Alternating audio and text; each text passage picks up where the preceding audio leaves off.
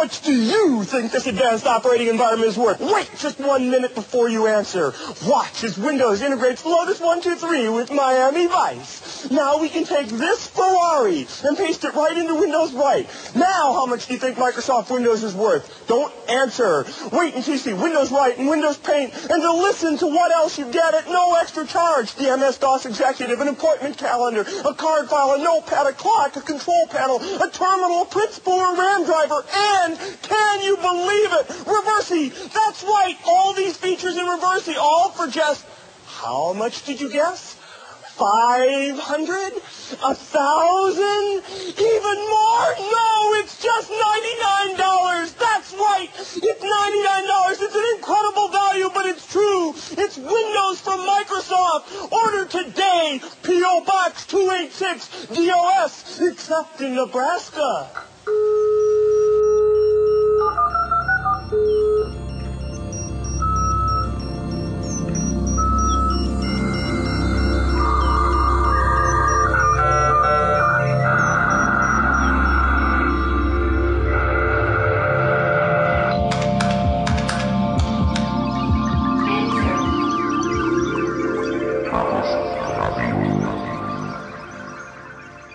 Hallo, hier ist Chaos Radio Express, Ausgabe Nummer 101 und damit die erste Ausgabe der dritten Saison von Chaos Radio, die jetzt äh, beginnt, die sich jetzt nochmal kurz vor den äh, Weihnachtsfeiertagen auch äh, die ein oder andere Sendung noch gönnt, ganz unerwartet. Richtig loslegen werde ich dann allerdings erst 2009, aber man soll die Podcasts so aufnehmen, wie sich die Gelegenheiten bieten. Und heute bin ich äh, ins schöne München gefahren, mal wieder. Und äh, ja, begrüße alte Bekannte von Chaos Radio Express, alte Bekannte auch für viele Podcast-Hörer sowieso, nämlich den Dominik und den Martin. Hallo. Moin. Hoi, hoi. Und wir haben ja schon mal gepodcastet, ganz fleißig über den Macintosh. Ähm, über die Anwendungsentwicklung in CAE Nummer und äh, 70, wo wir ausführlich mal zusammengetragen haben, was denn eigentlich so alles dazugehört, auf dem Macintosh Anwendungen zu entwickeln, sind so durch die Frameworks gestiefelt und sonstige Untiefen von macOS 10. Ähm, ja, wie ich finde, eigentlich eine ganz gut gelungene äh, Übersicht und wer sozusagen diese Sendung gehört hat, der hat auch schon mal das richtige Rüstzug für die heutige Sendung, denn heute soll es gehen um das iPhone. Das ist natürlich ein äh, heißes Eisen, denn äh, wie immer, wenn Apple mal wieder äh, so ein neues Produkt rausbringt, teilt sich die Welt offensichtlich genau in zwei Lager. Die Leute, die es glühend verehren und die Leute, die sich denken, das wäre ja äh, überhaupt äh, nicht wahr, das Schlimmste und der Feuerregen vom Himmel und so. Wie auch immer man dazu steht, ähm, lässt sich nicht leugnen, dass das iPhone eine beträchtliche Wirkung gezeigt hat. Nicht nur was so jetzt äh, die Kraft am Markt betrifft und wie viele Leute sich das äh, mittlerweile zugelegt haben oder auch nicht, sondern schlicht und ergreifend, dass es Apple mal wieder gelungen zu sein scheint, ein paar äh, Paradigmenwechsel anzustoßen, die vorher einfach nicht so, ja, nicht so da waren. Also von äh, wie wäre es denn mal, wenn man ein Telefon auch einfach bedienen kann, sage ich mal. Aber was, glaube ich, noch sehr viel wichtiger ist und was für mich auch äh, eigentlich so ein bisschen Grund und Anlass ist, hier jetzt diesen Podcast drüber zu machen, das ist, äh, dass sie auch eben begonnen haben zu sagen, so ein Gerät muss man fundamental anders benutzen als einen normalen Computer, denn es ist keiner. Es ist zwar technisch sicherlich ein Computer und das gilt fürs iPhone mehr als für andere, äh, weil sie ja dort auch dasselbe, mehr oder mhm. weniger dasselbe OS einsetzen. Darüber wollen wir ja auch gleich sprechen.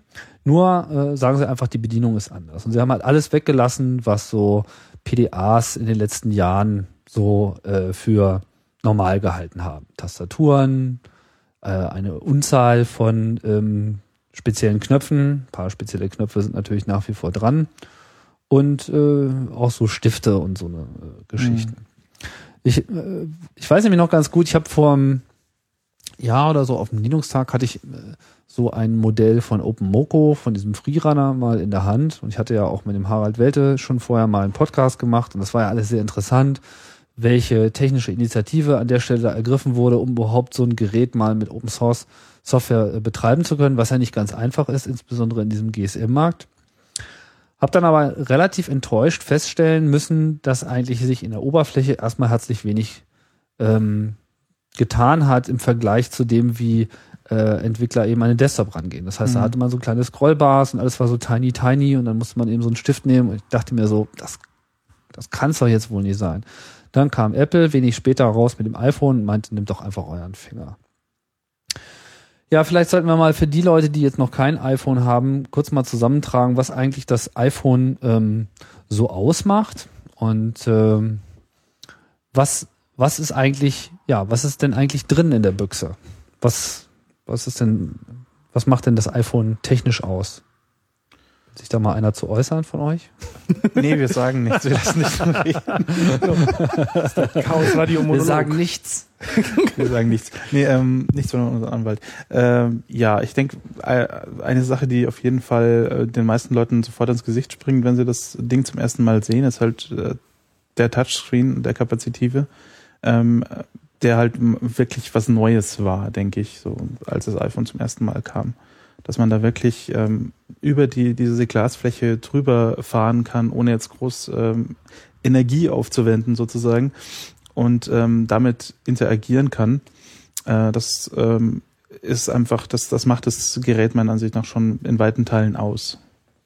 Ich finde auch, auch, auch bis jetzt noch wirklich dieses, ich muss nicht irgendwie Druck betätigen, damit da irgendwas mein, mein, mein Klick wirklich äh, äh, bemerkt, sondern wirklich, ich kann da ganz locker drüber fahren und ich habe auch keine Ermüdungserscheinungen. Ich mhm. habe jetzt auch schon bei ähm, entsprechenden Nokia-Telefonen, die jetzt auch schon mit mehr mit Touch und ähnliche Bedienkonzepte versuchen äh, einfließen zu lassen.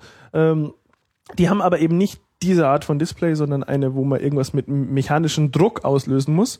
Und da kannst du halt weder draggen noch scrollen, ohne dass du irgendwie den Finger brichst. Das ist echt nicht mehr feierlich. Warum geht das so und äh, warum, also was macht, die, was macht den Bildschirm so aus, dass man das machen kann? Was ist da anders? Ja, da ist so ein ganz feines Metallgitter drin und da wird dann der Widerstand gemessen, wenn du den Finger drauf hältst und dementsprechend weiß er dann, wo der Finger ist. Das Metallgitter, wo befindet sich das? Im Glas? Im Glas, ja, soweit ich weiß zumindest. Ich kann mir jetzt natürlich absoluten Unsinn erzählen gerade, aber ich dachte, da wäre wirklich so eine feine Struktur eingewoben ins Glas. Das heißt, das ist noch über dem Bildschirm? Ja. Aber da müsste man das doch auch sehen oder ist es so fein, dass man das nicht sieht? Das ist wohl so fein, dass man es nicht sieht. Okay. Das heißt, das Ganze geht quasi über, ja, so wie, so wie auch diese Soft-Buttons, die man so kennt, so aus dem die man sich ins Wohnzimmer zur äh, Steuerung von Lampen und so weiter steuern mhm. kann. Also allein sozusagen die elektrische Leitung. Genau. Und das, der Vorteil von so einer Lösung ist natürlich auch, dass du mehrere Finger gleichzeitig erkennen kannst. Also wenn du halt siehst, hier ist der Widerstand irgendwie größer oder kleiner, kleiner wahrscheinlich, und da ist er kleiner und hier ist er kleiner, dann weißt du, oh, da sind drei Finger, die kann man schön trecken, da passiert irgendwas gerade. Ja. Das geht auch erstaunlich gut. Also bis zu fünf Finger sind da durchaus äh, am Start. Ja gut, also irgendwann geht ja der Platz dann auf dem Display aus. je nachdem, wie groß deine Finger sind. Aber ja, das funktioniert gut. Die ja. Technik selber hat da keine Grenzen sozusagen. Also wie viel Platz ist, kann man auch erkennen. Ja. Äh, tendenziell, tendenziell. Also es wird also mehr, mehr als, als fünf, fünf macht wahrscheinlich nicht Sinn. Macht, ne? macht wenig Sinn, aber es ist auch, es funktioniert auch nicht mehr richtig so gut. Ja, man will ja nicht dann auch noch so mit dem mit dem großen C. da brauchst du dann irgendwie einen ja, Halter. Das ja. Weiß der Geier, weiß ja. der Geier. So, und an Knöpfen ist auch noch was dran? Ja, ein bisschen. Ja, ein Home-Knopf? Im Wesentlichen ein Knopf, ja. Den ich regelmäßig falsch bedient habe, das erste halbe Jahr, wo ich das Telefon benutzt habe. Wie kann man einen Knopf falsch bedienen? Ja, es ist halt nur ein Knopf und der hat so dieses Gefühl eines Backbuttons irgendwie immer. Wenn man irgendwas abbrechen will, drückt man da drauf oder wenn man zurück will, drückt man drauf, aber komplett falsch. Das ist der Home-Button. Man kommt damit nur zum Homescreen von diesem Phone. Ja, das ist so die einzige Funktion, die dieser Button hat. Hm. Beziehungsweise inzwischen kommt man auch auf die erste Seite der Apps die man dann installiert hat, was auch noch hilfreich ist. Das heißt, dass das Dogma, was dahinter steht, ist sozusagen, wir gehen gar nicht viele Hierarchien ein, sondern du bist halt entweder irgendwo oder du bist in der Heimat, aber du kannst nicht durch 50 Ebenen durchmarschieren. Ja. Gemischt, zumindest nicht mit diesem Knopf. Also alles andere passiert halt on-screen. Die Ja, ja, Apps aber- selber also haben schon ein Knöpfen. bisschen Hierarchie wiederum, aber, aber sie haben jetzt nicht so jetzt nicht so Ja, eine Hierarchiedecken wie bei Android, wo du jetzt wirklich so einen Stack von Applikationen hast, die du der Reihe nach bedient hast. Und dann kannst du diesem Stack zurückhüpfen, so wie mit äh, Apfel Tab auf dem, äh, äh, auf dem Mac selber auch so zwischen den Apps, die laufen zurück. Nee, es läuft eine App und der Rest ist dann über Home und muss da wieder hin navigiert werden. Ja, und auch auf der Ebene so grundsätzlich der, in Anführungszeichen, Task Manager, also was, wo du halt starten kannst und gucken kannst, was gerade so passiert. Und das Programm, da ist dann ganz klar irgendwie, es sind weniger Hierarchien, als man sie so kennt, weil es sind ja nur die zwei quasi. Ja. Klar, innerhalb der Applikation kannst du natürlich dann irgendwie da irgendwelche Drill-Down-Interfaces haben oder was auch immer, aber so diese zwei Ebenen, die machen das, das Ganze schon ein, einfacher, denke ich. Ja, Und der Button ist sozusagen auch nicht unter Kontrolle des der Software. Also Richtig. man kann nicht diesen Button als Eingabe verwenden, sondern die Eingabe erfolgt nach wie vor komplett über den Bildschirm und alle Knöpfe, die dran sind, sind eigentlich nur das System. Richtig. Genau, also alle angeschlossenen Knöpfe sind wirklich Systembelegung, die ändert sich nicht. Der Home-Button macht immer das Gleiche. Äh, Doppelklick auf den Home-Button führt noch woanders hin. Die Lautstärke-Dinger werden vom System kontrolliert. Äh, der Vibrations-An- und Ausschaltknopf, was ein schöner Switch-Knopf ist, was alle Telefone bräuchten, finde ich. Mhm. Ähm, ähm, der macht auch immer, immer das Gleiche und der Ausschaltknopf rechts oben auch. Also die einzelnen Applikationen oder unterschiedlichen Kontexte, in denen du das Phone bedienst, äh, ändern die Belegung nicht. Ja, was irgendwie Sicherheit gibt, finde ich, in der Bedienung, weil das ist bei anderen Telefonen anders. Zweite Eingabemöglichkeit, die es dann aber doch noch gibt, sind die zahlreichen Sensoren, die das Gerät bietet. Welche sind da für die Entwickler zugänglich? Ja, mittlerweile eigentlich doch fast alle wesentlichen. Also, Beschleunig also Beschleunigungssensoren, Accelerometer. Kriegst du ganz fein über die API. Ähm, dann, äh, ja, den Näherungssensor kriegst du nicht. Also, wenn er, da ist ja so ein kleiner Annäherungssensor drin, mit dem er feststellt, ob du es jetzt gerade ans Gesicht hältst oder nicht. Genau. Was natürlich wichtig ist bei Und- sowas, sonst Ja. wählst du Nummern oder so, wenn du sonst Gesicht hältst zum Telefonieren. Ja, richtig. Äh, aber der ist offiziell zumindest nicht äh, zugänglich. Da gibt's natürlich auch Leute, die sich da reinhacken. Ja. Unter anderem Google. Ja, aber, und nicht ähm, bestraft werden. Naja, aber so offiziell ist der nicht verfügbar. Und äh, dann natürlich noch GPS. Und den kriegt man direkt auch nicht, aber halt über eine API abstrahiert. Weil erste Version vom iPhone hatte kein GPS, neue hat. Äh, dazwischen liegt eine API, die einem abstrakt praktisch äh, die Location gibt. Ja, also da läuft halt Core-Location, heißt das ganze Vieh. Ja. Und äh, das abstrahiert halt auch die äh, Positionsfindung per Skyhook und Wavelan, die man so sieht. Also Ja. Das Da heißt, man, das Programm weiß eigentlich gar nicht, woher äh, der Ort kommt, sondern man sagt einfach nur, hallo liebes Telefon, ich wüsste jetzt ganz gerne mal, wo ich gerade bin. Und Also dann du- werden du kriegst unterschiedliche, Nicht, genau, du kriegst nicht offiziell gesagt, so das kommt jetzt von der GPS-Sensorik, aber du kriegst natürlich den Genauigkeitsbereich, ja. Und wenn da irgendwie steht, ja, das ist jetzt so auf drei Meter genau, dann kommt es halt zur Zeit von GPS. Relativ offensichtlich dann. mhm. Aber es ist ein schöner Schritt, haben sie, weil wie gesagt, GPS haben sie erst mit der zweiten Version eingebaut, aber vorher schon eine allgemeine API gehabt. Das heißt, alle Dinge, die es genutzt haben, haben einfach funktioniert und waren genauer. Sehr schön. Und konnten sozusagen GPS benutzen, ohne zu wissen, dass es auf Genau. einmal da war. Ja. Ja. Ganz pfiffig eigentlich. Mhm. Ähm, äh, warte mal, was hatten wir jetzt für Sensoren? Ja, ja, genau, der Beschleunigungssensor. Mhm. Wie ähm, wie funktioniert denn ein Beschleunigungssensor? Also was was also wie redet man mit dem Beschleunigungssensor? Wie der funktioniert, weiß ich nicht, ob ihr das beantworten könnt, aber Also von der API her redet man mit dem Beschleunigungssensor relativ einfach. Man sagt, wie oft man Updates haben will von, von den Daten und dann kriegt man einen Callback, indem man so drei Zahlen XYZ bekommt, äh, die eben die Beschleunigungswerte darstellen äh, für die Achsen und dann kann man damit machen, was man will. um in welchen, also was was kriegt man da so für Werte? Also in Stundenkilometern wird sicherlich nicht äh, ausgerückt werden. Ich weiß ehrlich gesagt gar nicht genau, was die Einheit ist. Es sind so Werte zwischen glaub, mehr oder weniger minus eins und eins und äh, alles, was, was weiß, weiter ausschlägt, sind halt wirklich ganz aktive Bewegungen und äh, alles, was so in dem Bereich bleibt, sind mehr oder weniger die Lage, die aktuelle Position von dem Ding. Also es ist ein reine relatives Maß, das ist, glaube ich, keine großartige Maßeinheit, die da zurückkommt. Und was ist dann, du hast gesagt, es gibt X, Y und Z. Genau. Was, was ist dann was? Oh, so- so- Also wenn ich jetzt sozusagen Ja, das das- Telefon in der Hand habe, ich glaube, das Koordinatensystem ist so, wie man es denken würde. Also wenn es in der Hand Weiß ist, nicht, ist Y nach oben und X äh, nach links, rechts und Z so was ist denn jetzt oben? Also wenn oben, du so wenn drauf ich, guckst. So. wenn ich es hebe. Äh, ja, Oder Y- wenn ich es nach vorne Y, wenn du schiebe. es hebst. Aber das Da- kann man nachgucken. Das weiß ich sagen, jetzt aus dem Stegreif. Da auch nicht Grafiken 100%, dafür und ja. man kann natürlich, wenn man es in der Lage behält, wo es ist, wackelt in, in diese Dimension, dann kriegt man genau eben da starke Ausschläge. Wenn man, wenn man die Lage verändert langsam, dann ändern sich einfach die Basiswerte. Ja. Also man Aber- kann, man aber kann diese Werte halt- mit so einem, mit so einem Tiefpassfilter belegen, wo man praktisch die ganzen Aus, hoch, die Ho Hochausschläge rausfiltert, dann hat man mehr oder weniger nur die Lage. Das ist zum Beispiel das, was im Samplecode von dem, von dem Teapot passiert, wo man den, den, den, den Teekessel so angucken kann, wenn man das Ding um sich rumhält. Mhm. Oder man kann sich auf die äh, hochfrequenten Dinger äh, äh, einlassen und dann irgendwelche, der hat jetzt dreimal geschüttelt, Situationen ableiten davon. Aber man muss es selber tun. Also das ist nicht so, man kriegt jetzt kein äh, abstrahiertes, das wurde jetzt geschüttelt oder es liegt jetzt anders im Raum. Ja, Und es gibt auch, aber es gibt auch nur diesen einen Sensor. Also man kann, weil ich meine, wenn ich jetzt X, Y und Z habe, dann kann ich zwar eine Bewegung in irgendeine Richtung machen, aber was ich jetzt, was ist, wenn ich das Ding sozusagen um seine eigene Achse äh, rotiere, dann ändert sich ja im Prinzip keiner dieser drei Werte.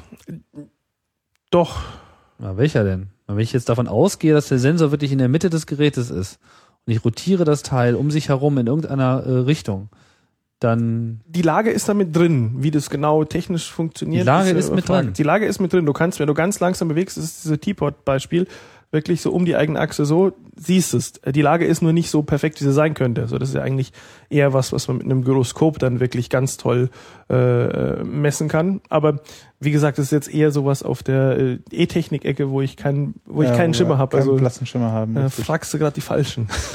na, ich frage halt nur doof. Das Spannende ist eigentlich, also wie wertet, wertet man die Dinge aus? Bei der Wii-Mode zum Beispiel ist ja auch nur ein Accelerometer drin, also bei der Nintendo Wii, bei der Fernbedienung, was auch dazu führt, dass einige Spiele, die jetzt nicht von Nintendo kommen, genau diese Daten, also sind eigentlich nahezu die gleichen, Hm. äh, schlecht auswerten und dann eben nicht, nicht gut erkannt werden. Also man kann da wahnsinnig viel machen mit dem, was hinter diesen, äh, mit der Auswertung hinter, hinter den Zahlen Ja, steckt dann noch. Da kommen dann die heiligen Filter und ähm, dann fallen da gute Daten hinten raus. Die heiligen Filter. Okay, jetzt ähm, runden wir mal sozusagen den System, den technischen System-Overview äh, äh, ab, was wir noch nicht äh, besprochen haben. Gut, jetzt was Eingabe betrifft, da ist da noch so eine Kamera drin, aber ich glaube, die ist nicht weiter äh, Nee. der Rede wert. Also, Da ist man lieber still. Es hat auch eine Kamera, ist halt so ein, die bei Tageslicht gut funktioniert. ja, okay. es hat so eine Kamera, die ist aber jetzt auch nicht besonders integriert. Also alles, was man mit der Kamera machen kann, wenn ich es richtig äh, bisher gesehen habe von dem Programm, ist so, mach mir mal ein Foto und gib mir das. Genau. Richtig, so über die offizielle API kriegst du halt äh, so einen äh, quasi Assistenten, wo du halt sagen kannst, so jetzt lass den mal ein Foto machen und dann bist du erstmal irgendwie Aber man kann außen sozusagen vor nicht und selber dann rausgucken. irgendwann das Foto zurück, ja. Man kann nicht selber rausgucken. Nee, man kann nicht selber rauskommen, man kann deswegen auch nicht eine Video-App schreiben, offiziell. Also man müsste da inoffizielle Wege gehen, was man nicht darf. Aber ist ja auch eine sehr, sehr geschlossene Plattform dahingehend. Genau, da wollen wir auf jeden Fall auch noch drüber reden. Ähm, aber was natürlich recht wichtig ist, sind sozusagen die Netzwerkfähigkeiten von dem äh, Gerät, die sich nutzen lassen. Ja, die da wären Wi-Fi, was äh, sehr schön ist und schnell, aber nicht N, sondern äh, G. Ist das G überhaupt oder nur B? Mist. Boah, Wieder schlecht B. informiert, aber nicht N. Ähm, B und G ist es. B und G ist Okay. es. Und äh, dann natürlich äh, Telefonstandards, Edge, 3G, GSM. Da gibt's ja immer relativ viel äh, Konfusion, was das so ist. Also im Prinzip ist es halt, es kann sowohl GSM als auch jetzt mit der neuen Version kann es eben auch UMTS. Ja. Und in beiden Netzwerken gibt's Datendienste äh, Dienste in langsam und in schnell. Ja, So. genau. Und das neue, das alte Gerät konnte halt GSM in langsam und in schnell und das neue kann halt auch UMTS in langsam und in schnell. Mhm. Zumindest was den Download äh, betrifft, nicht so sehr was den Upload betrifft. Ja, da Äh, geht's noch schneller. Da ging's noch Theoretisch. schneller. Ja, es wird ja auch. Ist ja eigentlich auch ganz interessant zu sehen, dass eigentlich so UMTS in zunehmendem Maße, finde ich zumindest, eigentlich ähm, äh, ja, also es sieht so aus, als ob es eigentlich alles abdecken kann, was man derzeit meint, nur mit WLAN äh, machen zu können. Also schnelles Netz rein, raus, überall. Ich denke, das wird mit UMTS schneller erzielt sein als mit mit WLAN. Ich meine, wie häufig, wie häufig hast du Hm. irgendwo WLAN? Ich meine, wirklich so, dass du es benutzen kannst, ohne dass du da Ich jetzt natürlich 1000 überall, aber ich bin auch meistens an Orten, wo ich Menschen kenne oder zu Hause. Naja, aber es ist jetzt auch schon so eine sehr urban zentrierte Sicht der Dinge, Ja, ja. glaube ich. Das denke ich auch. Naja, ähm, das ist nicht so wichtig. Wir halten einfach nur fest, das Ding kann irgendwie funken und es kann irgendwie Daten funken. Aber ich meine, was man jetzt früher von anderen Telefonen so kannte, ist, dass ja eigentlich dieser ganze Netzwerkkram sehr explizit zustande kommen muss. Also da hatte man dann tausend Sachen, wo man sich dann einwählen muss und noch Datenverbindungen auswählen muss und so. Wie ist denn das beim iPhone äh, gelöst? Also wie, was ist sozusagen die Sicht des Programmierers auf diese Netzwerkdienste? Also grundsätzlich ist es mal politisch ja von Apple so gelöst, dass äh, die offiziellen Verträge alle eine, eine mehr oder weniger Daten-Flatrate mitbringen. Also der unterste Tarif in Deutschland jetzt nicht mehr, aber es war eigentlich so angedacht. Das heißt, das Gerät sollte mal den Eindruck vermitteln, immer online. Also das ist mal so Situation, die man dem Benutzer so eigentlich mitgibt. Hm. Ähm, von der technischen Seite her kann man über eine API rausfinden, über welche Wege man gerade online ist, weil es gibt ja durchaus auch äh, Ecken der Welt, äh, die jetzt äh, keinen Datentarif haben für mich oder die auch überhaupt keine äh, äh, GSM oder UMTS-Verbindung mir liefern und wo ich einfach äh, keine Verbindung habe, kann es ich gibt, abfragen. gibt halt umgekehrt auch den Fall, dass du als Programm manche Sachen halt nicht machen willst, wenn du jetzt nicht über Wavelan angebunden bist zum Beispiel. Genau, auch das oder nicht machen darf. Zum Beispiel Voice over IP darf man laut Apple äh, nur über WLAN machen. Da Aber was, was, aber was sagt einem dann das Gerät? Also es sagt, du hast jetzt zwar Internet, aber du hast Internet über Funk. Genau, Also, nicht man- über nicht WLAN sozusagen. es gibt eine API, die fragt mal, was, wie bin ich denn gerade verbunden? Und dann sagt mir die grundsätzlich, ja, da gibt es so eine Website, die kannst du erreichen.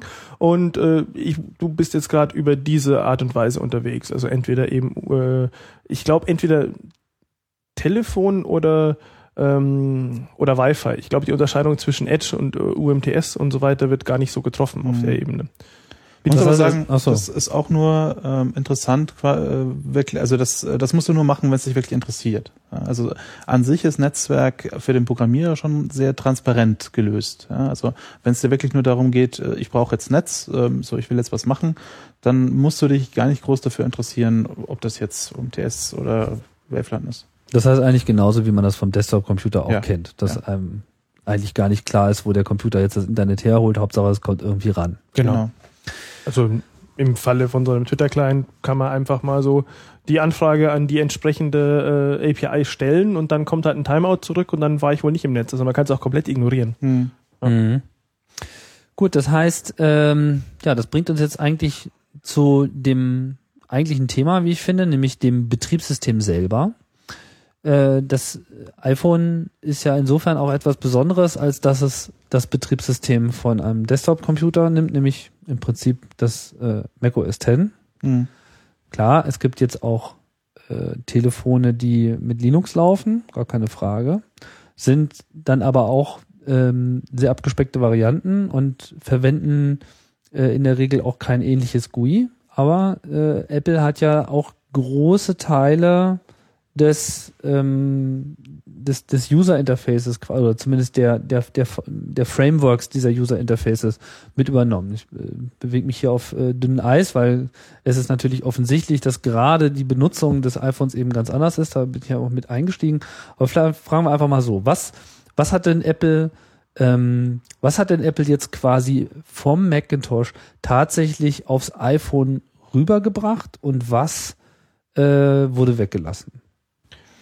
Ich glaube, so als Daumenregel, alles was bunt ist, haben sie erstmal weggelassen. Was bunt ist. ja, alles, was so Grafik macht und äh, lustig Pixel zeichnet und äh, so für, für den wesentlichen bun- bunten äh, quasi Anteil des Ganzen verantwortlich ist, haben sie erstmal gesagt, so im Außen vor, wir konzentrieren uns jetzt mal auf äh, darauf, dass wir OS X da grundsätzlich auf, auf ARM porten und das mal so bootet und Launch läuft und solche Geschichten. Und äh, dann haben sie halt ähm, wirklich überlegt, so wie machen wir für dieses Telefon äh, die UI-Frameworks so neu, ähm, dass es zusammenpasst.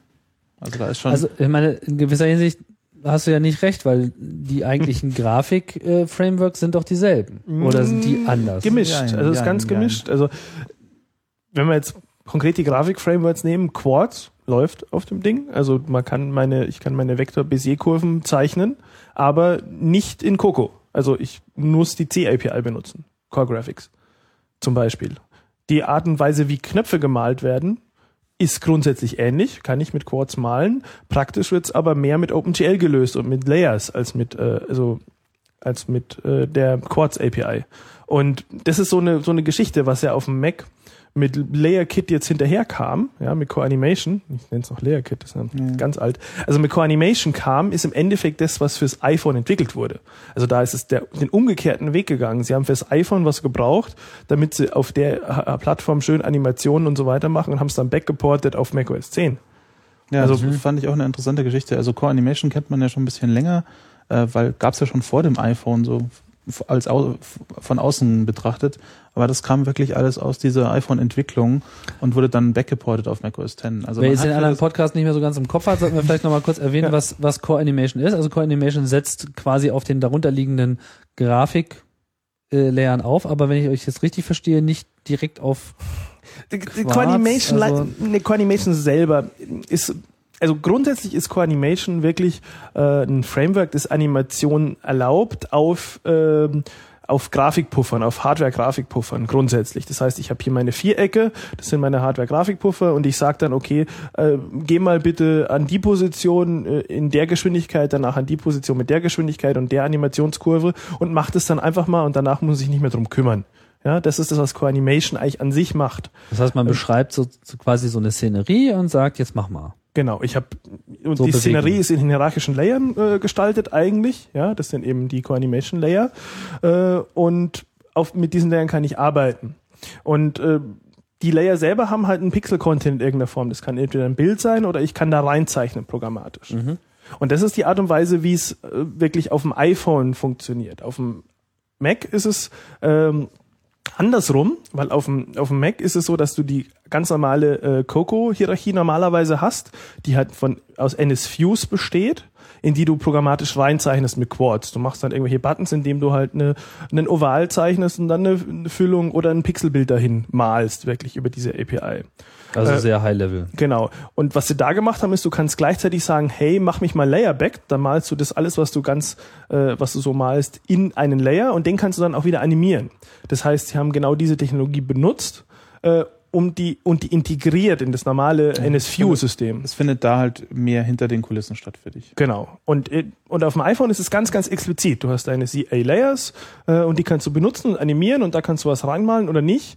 Ähm, aber das sind jetzt keine NSViews und äh, das ist wirklich viel sauberer von, von, von der Basis her. Also sie mussten ja, also, diese Kompatibilitätsschicht halt nicht machen. Weil wenn du sagst sauberer, äh, das, das ist, glaube ich, was, was man auch irgendwie merkt, wenn man beides kennt ähm, da haben sich die nochmal hingesetzt, äh, Kaffee getrunken und gesagt, so, jetzt machen wir das neu und gut.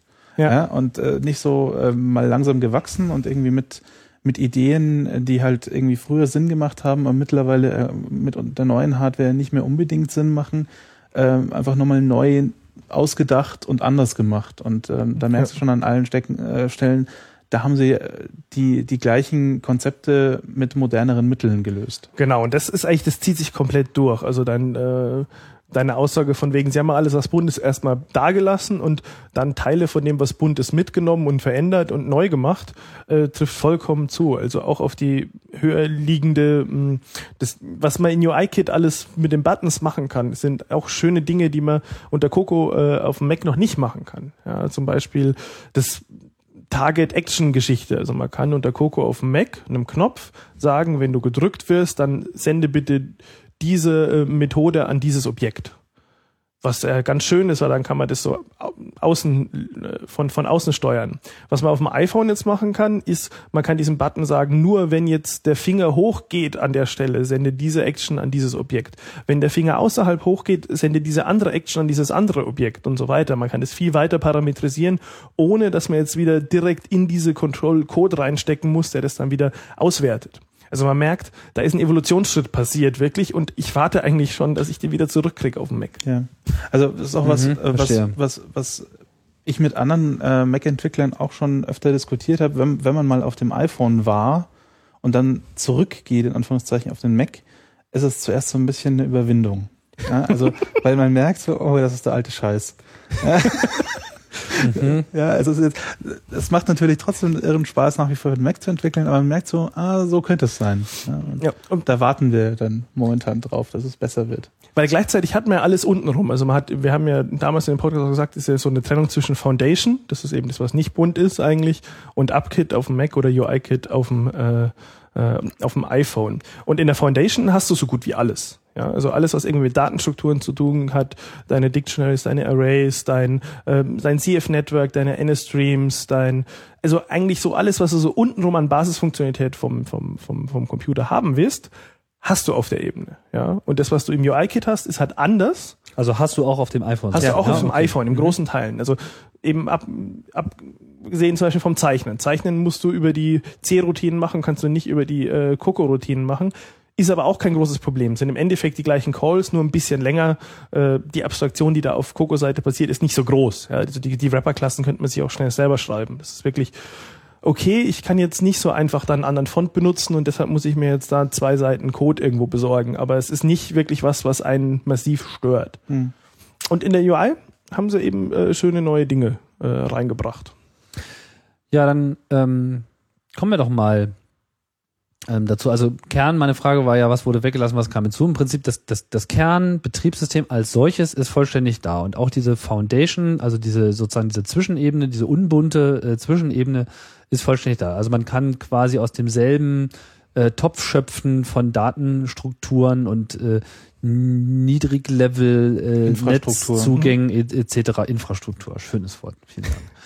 Und was aber komplett anders ist, ist die Art und Weise, wie man an das User Interface herangeht, sowohl was jetzt eine bestimmte Funktionalität betrifft, als auch, naja, wie es eben so funktioniert.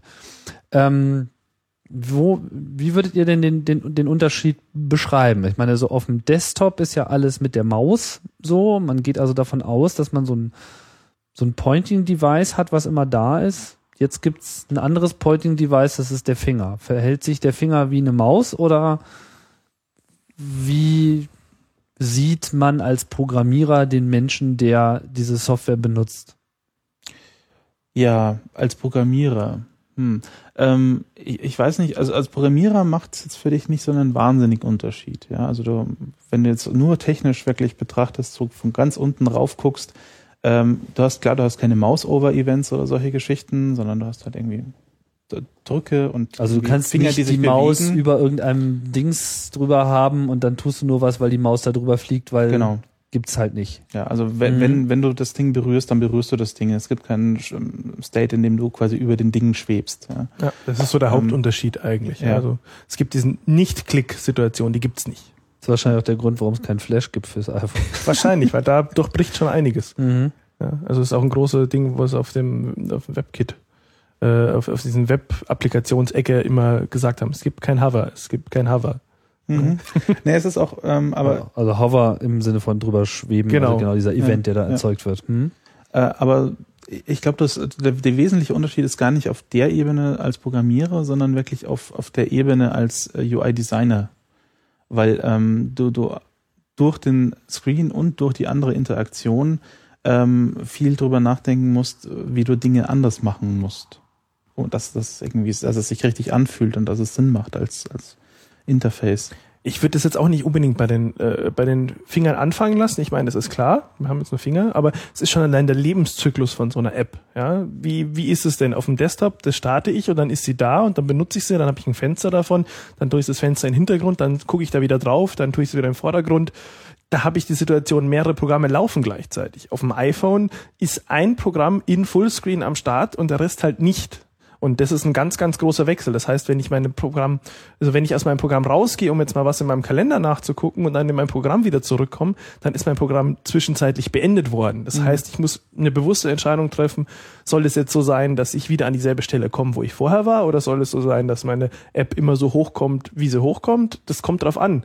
Also man muss ganz, ganz grundsätzliche Entscheidungen schon mal im Vorfeld treffen, weil die Benutzungsstruktur einfach eine ganz andere ist ähm, als auf dem Desktop. Es ist auch also eine ganz andere, ähm, du musst auch ganz, die an, ganz andere Gedanken machen, wie viel Information du gleichzeitig vermittelst. Also äh, bei Apple gibt's diese, diese, diese, diese geflügelte Wort von dem Screenful, nennen sie das. Mhm. Und das ist halt, äh, eine Einheit, die sich, die, die sie sich da irgendwie ausgedacht haben für ähm, was Sinn macht, äh, auf, auf einem Bildschirm zu sein an Bedienelementen und an Informationen und, und Views. Ähm, Ein Schirm voll Daten. ein Schirm voll Daten, genau. Und wie viel ist das dann? Wie viel Daten geht auf den Schirm? Fünf? Ja, so fünf oder sieben, je nachdem. Nee, ähm, Ne, wie, wie, wie, wie, messen die das? äh, ne, me- gemessen wird da natürlich nichts. Ja. Das, ist eine, das ist eine abstrakte ähm, Idee. Ja, oder wie definieren Ähm, sie denn den, den Screen voll? Was? Äh, ja, sie definieren hauptsächlich darüber so, guck, was wir machen und halt dich da so in etwa dran. Ja, Mach ja, einfach so ist- wie wir und ja, ja es ist, funktioniert. Das, ja, das ist ja typisch. bei Apple. Nee, ähm, Naja, aber mal Scherz beiseite, das ist natürlich insgesamt eine gute Idee, wenn man eine konsistente Plattform haben will. Das ist auch auf dem Desktop eine gute Idee. Guck, was Apple Mhm. macht und mach so ähnlich. Nur mal so, weil es jetzt so ins Lächerliche gezogen wurde. ich finde es klar, aber wichtig. Nee, klar, aber ich meine, du weißt ja, wie es ist. So, es ist so dieses, äh, wenn du es nicht so machst, wie wir es machen, dann äh, hat es keine Berechtigung. Das ist natürlich auch etwas, was äh, immer mal wieder hochkommt in der Apple-Welt. Naja, aber es ist, es ist, äh, diese, diese Idee ist auf jeden Fall eine, ähm, wo viel Bauchgefühl auch mit reinspielt, ist Ja. klar. Also ähm, es, du siehst halt äh, ganz klar, wenn es irgendwie komplett in die Wiese gelaufen ist, wenn da irgendwie 100 Knöpfe auf einem Bildschirm sind ähm, und irgendwie noch 20 andere Controls, dann ist es zu viel. Ja? Und umgekehrt, wenn da irgendwie alles weiß ist, dann ist es zu wenig. Ja? Also, wo dann die genaue Richtgröße ist, die da jetzt eingehalten werden muss oder nicht, das ist ähm, ein unscharfer Bereich. Ihr wart ja, ähm, wenn ich das richtig erinnere, wann kam das iPhone raus? Letztes Jahr im Juli, oder? Äh, ja, müsste so es gewesen sein. Ja. Und ja, da war erstmal das gewesen groß und alle wollten dafür äh, programmieren. Mhm. Und Und dann hat Apple gesagt, ja, könnt ihr super, könnt ihr irgendwie Web-Apps schreiben, ist voll toll. ja, ist, Sweet Genau, ne? Solution. ja, das war so ganz interessant zu sehen, aber man merkte auf jeden Fall, dass ein, ein riesen, äh, einen riesen Bedarf da war bei, bei den Programmierern für diese Plattform zu entwickeln. Also jeder Mhm. wollte sofort instantan dafür Software machen. Ging Ja. euch das genauso? Wahrscheinlich. Ja, ich meine, Ja, ja. es war halt auch so diese Geschichte, ähm, Steve stellt sich da vorne hin und sagt so, hey, wir haben hier macOS 10, wir haben hier QuickTime, es ist so ähm, alles, was ihr kennt, auf dieser kleinen Plattform. So, und wir haben eine sweet solution for you to develop for it. Und du denkst dir, oh cool, ja, so Xcode, Coco, geil, Telefon. Und dann kommt er so, ja, Web-Apps. Also, ah, nein. Äh, und In da- your face. in Okay, your ja. face, Und, äh, klar, da war dann natürlich das Bedürfnis da, zu sagen, ja, ich will ähm, mit den Tools, die ich kenne und, und gern habe, will ich auch für dieses Telefon entwickeln, weil im Prinzip ist es ja nichts anderes als ein Mac, ja. Und ich, ich will auch die Mac-Tools benutzen können. Und da war natürlich Es sollte aber dann eben noch ein, noch ein bisschen dauern. So Hm. irgendwann haben sie dann aber im Prinzip genau diesen Schritt gemacht. Ich meine, ich denke mal, die waren wahrscheinlich erstmal auch so damit beschäftigt, dieses Gerät überhaupt erstmal zum Laufen zu kriegen, dass sie jetzt sich nicht das gleich äh, Definitiv, sozusagen ja. mit Third Party äh, da versauen lassen wollten. Aber sie haben ja dann relativ schnell nachgezogen. So, dann war es ähm, ja Mitte des dieses Jahres soweit und ihr seid dann ja relativ zügig danach zur Worldwide Developers Konferenz hingefahren, habt euch das irgendwie einmal erklären lassen durftet dann keinem davon erzählen, weil bis vor kurzem ja noch ein dickes, fettes Schloss äh, hinten äh, über dieser ganzen Informationspolitik ähm, drüber hing. Da kann man auch gleich nochmal drüber reden. Aber worauf ich jetzt eigentlich hinaus wollte, ist, das richtig erinnere, habt ihr noch auf dem Rückweg im Flugzeug angefangen, eure erste Applikation äh, Nein, zu entwickeln. eigentlich noch viel krasser, weil ähm, noch krasser. Ja, ja, jetzt bin ich ja gespannt. weil wir waren ähm, eine, eine Woche vorher da, so ein bisschen mal akklimatisieren und Mhm. irgendwie Freunde besuchen. Äh, In San Francisco Kalifon- ist das. Francisco und Ja. Kalifornien. Ähm, und ähm, haben uns dann halt da in dem Kontext schon vor der BBC zusammengesetzt und äh, angefangen zu schreiben und äh, sich da mal einzuarbeiten in die Doku, um dann eben möglichst viel mitzunehmen von dem, was man dann auf der BBC so erzählt bekommt und um auch äh, Fragen stellen zu können, wenn man mal die Gelegenheit hat, mit den Leuten, die das so verbrochen haben, dann direkt zu konferieren. mhm. Ich meine, weil das ist so ein, so ein grundsätzlicher Hinweis, wenn man, wenn man jetzt äh, überlegt, äh, auf die WWDC zu gehen. Man sollte das tun, wenn man ein konkretes Projekt vom Bauch hat oder schon ein konkretes Projekt gemacht hat und schon ein bisschen so einfach in den Bereichen drin ist, weil mit ein Hauptwert äh, an dieser Veranstaltung ist, dass man in die Labs gehen kann und dort Apple-Entwickler fragen, wie mache ich denn X, wie mache ich denn Y? Und diese Fragen hat man nicht nach dem Vortrag, weil, Hm. okay, da, das ist alles super und toll und es geht klasse, ähm, aber die entscheidenden Fragen kommt, bekommt man eigentlich, wenn man selber was macht mit der API und dann merkt, okay, wie mache ich es jetzt so oder so oder so? Und dann ist einfach die WWDC viel wertvoller. Und aus dem Gedanken raus haben wir eben im Vorfeld schon äh, uns das ein bisschen angeeignet und die App gestartet, so dass wir praktisch währenddessen äh, auch schon die richtigen Fragen stellen konnten. Und es war in dem, in dem Fall auch sehr wichtig, dass wir das währenddessen gemacht haben, weil ja, da gab es äh, einige spannende Dinge, die wir da gelernt haben. Ja, ja. Na, was denn so? Also ich meine, worauf ich jetzt eigentlich hina- hinaus wollte, ist, ihr habt euch nicht viel Zeit gelassen, äh, um eure erste Applikation loszutreten. Und ich schätze mal, ähm, danach ist man immer schlauer. Ähm, was sind denn so die typischen Stolperfallen, in die ihr dann auch äh, hineingerannt seid oder die ihr vielleicht durch äh, gute Tipps auch gleich ähm, habt vermeiden können? Also wie, ach, wie soll ich fragen? Also eigentlich, ich will, was ich, was ich gerne wissen will, ist so, wie äh, ist es sozusagen, also wie geht man heran an äh, so eine Applikation und was habt ihr aus äh, euren ersten Fehlern da äh, auch schon lernen können?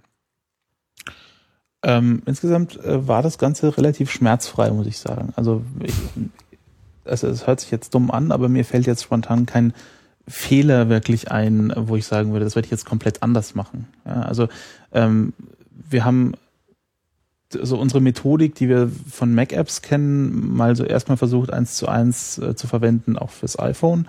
Ähm, sprich, man fängt irgendwie an mit Ideen, mit Photoshop-Mockups, mit äh, Bleistiftzeichnungen von einem Interface, ähm, überlegt sich dann, wie ähm, läuft da die Interaktionskurve, wo drücke ich hin, was passiert dann, wenn ich da drücke, ähm, wie äh, komme ich da in die Tiefe von der App rein. Ähm, man, man kannte ja dieses Interface vom iPhone schon zu Genüge, weil, weil man eben nicht gleich am Anfang draufgeschmissen wurde, ohne jetzt irgendwie Erfahrung zu haben. Ihr habt Und- ja schon ein Jahr damit ja, rumgeklickt. eben, man hat ja schon rumgeklickt äh, damit ewig.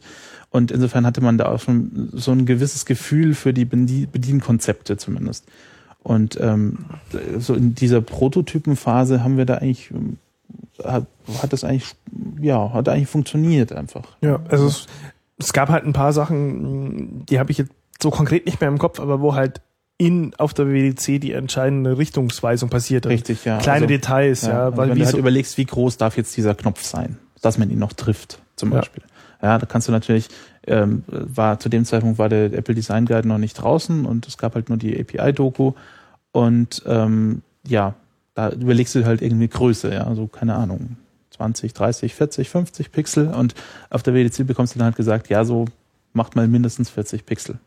Weil Beide so groß ist ein Finger. Genau, so ist groß ist der Standard Apple-Finger und äh, Was kriegt man denn da für eine Information, wenn man da so mit dem Finger äh, drauf äh, tappt? Kriegt man dann sozusagen den, den Mittelpunkt dessen, wo man gedrückt hat und dann denkt man sich sozusagen den Umkreis drumherum oder? Ja, du kriegst halt den Mittelpunkt, wohin gezielt wurde, den Umkreis. Ja, wenn du willst, kannst du dir den dazu denken, aber im, im Also du kriegst nicht so einen, ja du kriegst nicht so einen kompletten Fettfinger, du kriegst nicht so einen, so einen, so einen wie bei Nee, der, ein bei der, wie der Location, so das GPS irgendwie plus minus 10 Meter, dass du so kriegst, hier wurde jetzt drauf getippt, plus minus 10 Pixel oder so. Sowas Ist- ist es Nee, nicht. Du kriegst, du kriegst einen Punkt. genau, du Okay. kriegst einen Punkt und du kriegst so die. Das heißt, man weiß nicht, wie dick die Finger sind, die es äh, benutzt nein, haben. Okay. überhaupt nicht.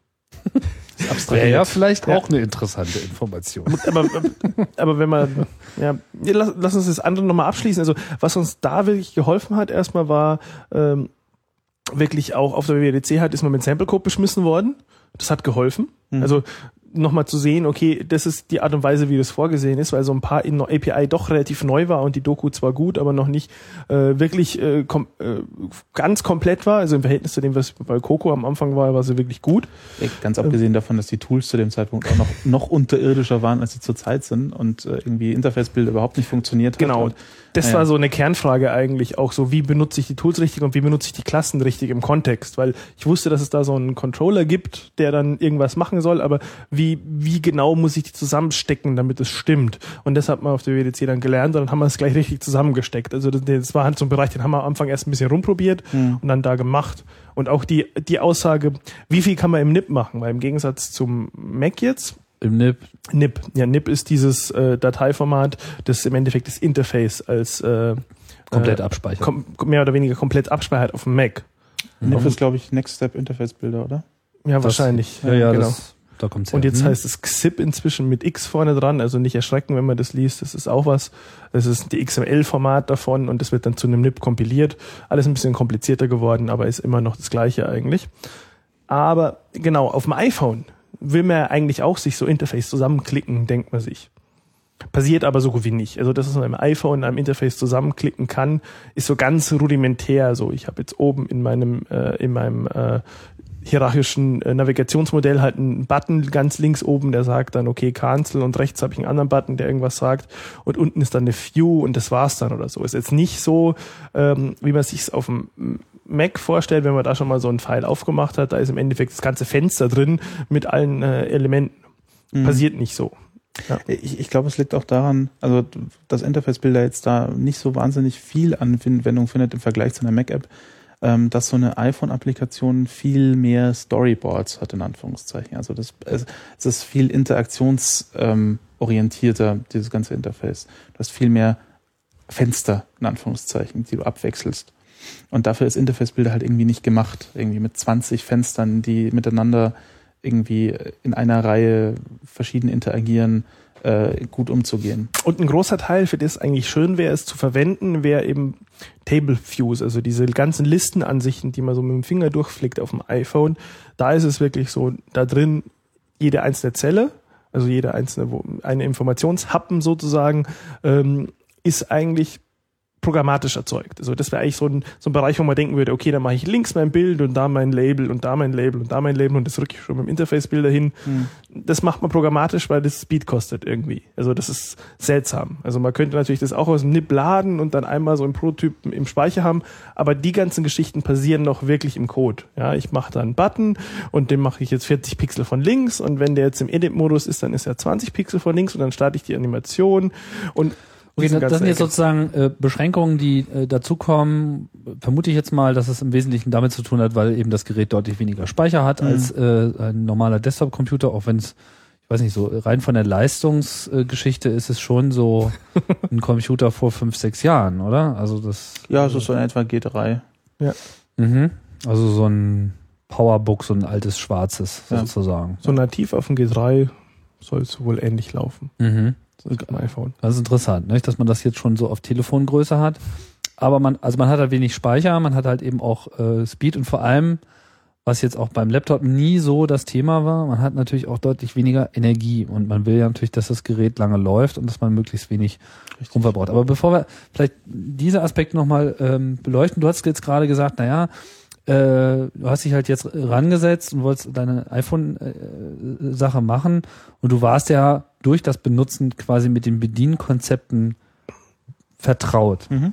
Was sind denn diese Bedienkonzepte? Darauf wollte ich eigentlich so ein bisschen hinaus. Also was macht sozusagen eine Applikation jetzt auf dem iPhone wirklich aus? Was für eine, was für eine Interaktion bietet man dem, dem Anwender an und inwieweit unterscheidet sich das eben von dem klassischen Ansatz? Also kannst du da Dinge Also, benennen? was ich halt jetzt gerade im Kopf, also äh, Apple hat da irgendwie drei, vier verschiedene ähm, Abtypen, die sie da definieren. Ähm, ich kriege die gar nicht auf die Reihe. Jetzt mal irgendwie Entertainment und Spiele und ähm, äh, Informationsnavigation ist so ein, eine Geschichte, die, die ich halt gerade im Kopf habe. Mhm. Und ähm, wenn es darum geht, ähm, große Mengen, hier Productivity, Utility und Immersive sind die Kategorien. Ja, ähm, danke. Ähm, und äh, bei Productivity, ähm, da ko kommt es halt drauf an, äh, Informationen irgendwie sinnvoll ähm, zu, zu präsentieren auf diesem Bildschirm. Und ähm, da man meistens nicht alles da drauf kriegt gleichzeitig, inklusive der Controls, ähm, gilt es, das halt irgendwie hier hierarchisch zu organisieren und dann in so ein Drill-Down-Interface zu packen. was heißt das? Drill-Down, ähm, ich habe ein Stück Information, klicke drauf und kann dann tiefer reinbohren in diese Information, sehe mehr, kann da bedienen und kann von da aus vielleicht nochmal eine Ebene tiefer rein. Das ist so dieser typische von links nach rechts Flow, den man so Genau. häufig auf dem iPhone begegnet. Man Richtig. klickt irgendwas an, dann schiebt sich alles so nach links weg und dann ist der nächste View ist sozusagen das, was man angeklickt hat, in größer. richtig. Mhm. Und ähm, die, die Daten ähm, so zu organisieren, dass man die irgendwie so in so ein Interface reinkriegt und äh, auch ordentlich bedienen kann, ohne dass man irgendwie ständig hin und her muss und so. Da, das sind so die wesentlichen Herausforderungen gewesen, denke ich. Und ähm, da hilft einem halt tatsächlich, wenn man schon ein halbes Jahr mit dem, mit dem Ding rumgeklickt hat und eben weiß, ah, Apple macht das hier so, da ist da der Knopf, damit ich nicht wieder auf die komplett äh, Root-Ebene zurück muss und von da aus wieder woanders hin navigieren muss. Eure, eure erste App, Wo- wo- wolltest du noch was? Ja, ich wollte da noch was hinten dranhängen, weil was da, auch wenn wir es schon lange benutzt haben, also was mir damals da noch nicht aufgefallen war, war so diese Geschichte so, ich zeig dir die Information gleich auf deinem ersten Screen. Ja? Wenn der Screen scrollt, dann ist die Information, die du jetzt gerade suchst, höchstwahrscheinlich trotzdem im oberen Bereich. Also zum Beispiel, wenn ich im Adressbuch, wenn ich im Telefon auf Recent Calls drücke, dann ist ganz oben so der Datum und Uhrzeit, die ist einfach oben nochmal drin beim Namen noch, die ist nicht unten. Und die Telefonnummer, von der angerufen worden ist, ist unter Umständen auch hochgefahren. Ja, die Adresse ist weiter unten als die Telefonnummer, weil eher will man die Telefonnummer wissen als die Adresse. Macht man das selber aber aus der ähm, ah, aus einer anderen aus einem anderen Kontext raus ist die Adresse oben. Ja, also sie haben sich da viel Gedanken gemacht, dass sie auch Interaktion sparen. So dieses selbe Modell, das ja auch ähm, ah, wie heißt er denn, der Palm so, den Palm so berühmt gemacht hat, so mit minimaler Anzahl an Klicks irgendwo hinkommen. Ja? Das spielt da auch ganz, ganz massiv mit beim Design so einer App. So, wie verpacke ich Informationen so, dass ich möglichst wenig Interaktion brauche, um die gewünschte Information auch zu finden? Eure erste Applikation war ja im Prinzip so eine Productivity-App, kann Ja. man sagen, oder? Ja, ist ja auch immer noch. Ist die auch äh, immer noch, heißt Circulator. Circulator und macht? Äh, macht so, wenn du was verleihst oder was geliehen bekommst, äh, eine Verwaltung darauf, dass du nicht vergisst, es zurückzugeben oder es wiederzubekommen. Mhm. So ein, wer schuldet mir was und wem schulde ich was Genau. und so weiter äh, Tool. Ja. Ja. Und ähm, inwieweit, also du hast ja gesagt, das war alles schon recht schmerzfrei. Das heißt, ihr habt euch das irgendwie ausgedacht und dann konntet ihr das auch relativ schnell runtercoden und es gab keine Probleme. Also, gerade die UI-Ecke war wirklich erstaunlich angenehm tatsächlich, hat Spaß gemacht, richtig gehend. Ähm, so die, diese Ebene drunter, sprich SQLite da irgendwie schön auf dem, also da ist ja SQLite mit dabei. Ähm, da irgendwie diesen, diesen Interface-Layer zu schreiben, die Daten da rein und raus zu kriegen, das war ein bisschen Aufwand, aber das hast du gemacht, Dominik. Ja, genau. Also wenn man jetzt so gewohnt ist, vom Desktop-Core Data zu benutzen, wo man dann äh, auf, im Xcode selber sich seine äh, Relationship, Entity-Relationship-Modelle zusammenklopft und dann einfach seine Objekte rausfallen, unten ist man halt auf dem iPhone wirklich auf der C-API von äh, SQLite. Warum? Ich meine, jetzt Ist so, da gibt's keine Abstraktion. Ja, aber das ist auch wirklich komisch. Ich meine, auf der einen Seite hast du gesagt, jetzt bin ich auf dem iPhone und da ist irgendwie alles schon so die Zukunft und dann muss ich wieder zu meinem Macintosh zurück, das ist ganz schlimm. Das widerspricht dem doch jetzt an sich. Naja, Das- also das ist halt alles, so schwarz-weiß ist halt nun mal nicht alles. Und ähm, gerade Core Data ist halt auch ähm, eine, eine Geschichte, die ist äh, architektonisch darauf ausgelegt worden, auf einem Desktop-Computer zu laufen. Ja, also ich Speicherhungrig oder wie? speicherhungrig und ähm, Alles. ähm, ja, also die ganze Architektur zielt halt drauf ab. Ich habe ich hab RAM und ich habe Festplatte und ich äh, kopiere da hin und her und ähm, ich, ich denke, da ist viel äh, vom, vom grundsätzlichen Design in, in dieser Denke gelaufen. Ich will nicht ausschließen, dass es auf dem iPhone irgendwann mal mit Firmware 3.0 oder wann auch immer auch Core Data da gibt, aber das war halt, ist halt keine leichte Portierung in Anführungszeichen. Mhm. Und deswegen haben sie das immer weggelassen, gerade weil man, wenn man so, so guckt, ähm, was hier in 1.0 und dann auch zu 2.0, was ja sich durchaus länger gedauert hat, als man so vermutet hätte, ähm, was sie da so an Arbeit reingesteckt haben, wo die, wo die Schlaglöcher waren, da war dann vermutlich keine Zeit mehr, da auch noch Core Data mit reinzuporten. Mhm. Ja, aber da fällt mir ein äh, Stolperstein. Ein großer Stolperstein da, zu dem Zeitpunkt war ähm, der Speichermangel. Ja, es sind ja so diese 128 Megabyte RAM, die dieses Ding hat. Ähm, das iPhone hat keinen äh, keinen virtuellen Speicher. Also das ist, wenn der Speicher voll ist, ist er voll und dann kackt es komplett ab und ist weg, was keiner mag. Deshalb sagt das Ah ja. Betriebssystem, äh, sitzt es dazwischen und wenn du an diese Grenze nahe rankommst, viel, zu viel Speicher zu verbraten, dann sagt dir das Betriebssystem, du mach mal was frei, sonst äh, schieße ich dich ab. Und das Da ist dann das, was passiert, wenn so der Bildschirm schwarz wird und wieder das Home kommt. Dann äh, hat das Programm sozusagen nicht äh, reagiert. Genau. In kommt, time. kommt, das, kommt so der Angeblich- Speicher-Watchdog und sagt so, hey, jetzt aber mal schnell hier. Räum mal auf. Schmeiß weg, schmeiß weg. Ja, und dann, Dann hast du so fünf Sekunden. auf die Uhr und dann Oh. kommt er nochmal, so, jetzt hier so, so wenig passiert, jetzt geh mal hier bitte. Ja. Ah ja. Ja, und Also, das war gerade zu dem Zeitpunkt, als wir angefangen haben, zu, dafür zu entwickeln, war das noch ziemlich äh, schlecht, weil auch die Firmware halt dementsprechend noch buggy war. Also das war zu dem Zeitpunkt ein Riesenproblem, weil wir haben da optimiert, was ging auf unserer Seite und sind da irgendwie bei ein, zwei Megabyte so an äh, Live-Ding gekommen. Das Problem war aber, dass so einmal Foto machen, was ja bei unserer App relativ wichtig war, mal schnell so 32 Megabyte RAM gefressen hat und der hat nicht schnell genug wieder weg war, dass er da teilweise beim Fotomachen bei dem API-Call von, von Apple selber äh, so viel Speicher angefallen ist, dass er abgeschossen wurde. Ah. Das haben sie inzwischen gefixt. Also so viel von den von Apple eigenen API-Calls haben zu dem Zeitpunkt noch so viel Speicher gefressen, dass deine restliche App so nahezu nichts brauchen durfte. Ja? Sonst, sonst hat's Boom gemacht. Und hat er sozusagen gar keine Chance. Genau, das war m, wirklich das, was am nervigsten war an der Stelle. Also das, das war das Anstrengendste, ist inzwischen aber dahingehend eigentlich alles gefixt, verhält sich nicht mehr so. Trotzdem, wenn man eine App macht, die ein bisschen mehr Speicher braucht, ist es schon ein grundsätzliches Design-Problem, äh, das man bedenken muss. Das heißt, man muss eigentlich jederzeit gerne äh, Zeug cachen, weil das ist schneller. Ja, man will ja nicht, man hat ja nicht die schnellste Plattform von, von allen, aber man muss den Cache dem, für die Dinge, die man macht, so bauen, dass wenn das Betriebssystem vorbeikommt und sagt, hey, mach mal frei, dass man den auch schnell frei machen kann. Und ja, das war halt teilweise auch ein bisschen anstrengend. Das hieß für mich in der Ecke, äh, ich habe Objekte aus den MySQL-Sachen gemacht und äh, zum Beispiel auch von den Bildern, die da drin äh, stecken. Und äh, dann habe ich halt, wenn das Betriebssystem vorbeikommt und sagt, ich brauche Speicher, mal alle praktisch Nutzdaten weggeschmissen und nur noch die ID gehabt und eben und danach das wieder zurückladen müssen. Und dafür gibt's keine allgemeine API eben wie Core Data, dass du das einfach so transparent machst, sondern das muss ich halt per Hand machen. Und da gibt's viele Fälle zu bedenken und äh, man darf ein Zeug nicht wegnehmen, wenn es gerade irgendwo in der Anzeige ist und und und. Äh, spannende Geschichte. Anstrengend aber auch. Wenn man jetzt hier nochmal diese Kategorien da äh, hochholt, Productivity, Utility und Immersive, finde ich auch eine tolle Kategorie. Ja. Das ist das, was dann Spiele sind. Genau. Ja. Beziehungsweise alles, was so Was meinen Sie denn damit? Google Earth ist auch immersive. Das heißt, du wirst reingezogen in das. Ja, das ist halt Gar nichts mehr Vertrautes, sondern irgendwie das Ding Du machst eh was komplett eigenes. drückt sich irgendwie. Es hat mit nichts Ja. anderem was zu tun. Also die wesentliche Unterscheidung zwischen Utility und Immersive ist wohl, Utility zeigt ja so einen Bildschirm an mit Informationen, du hast so Controls, die du kennst, das ist halt so eine App, die halt das Telefon Jetzt- wird zum Messgerät sozusagen. Widget. in, in der, richtig, ja, Mhm. irgendwie Börsenkurse und so, das ist da so der Standardanwendungsfall.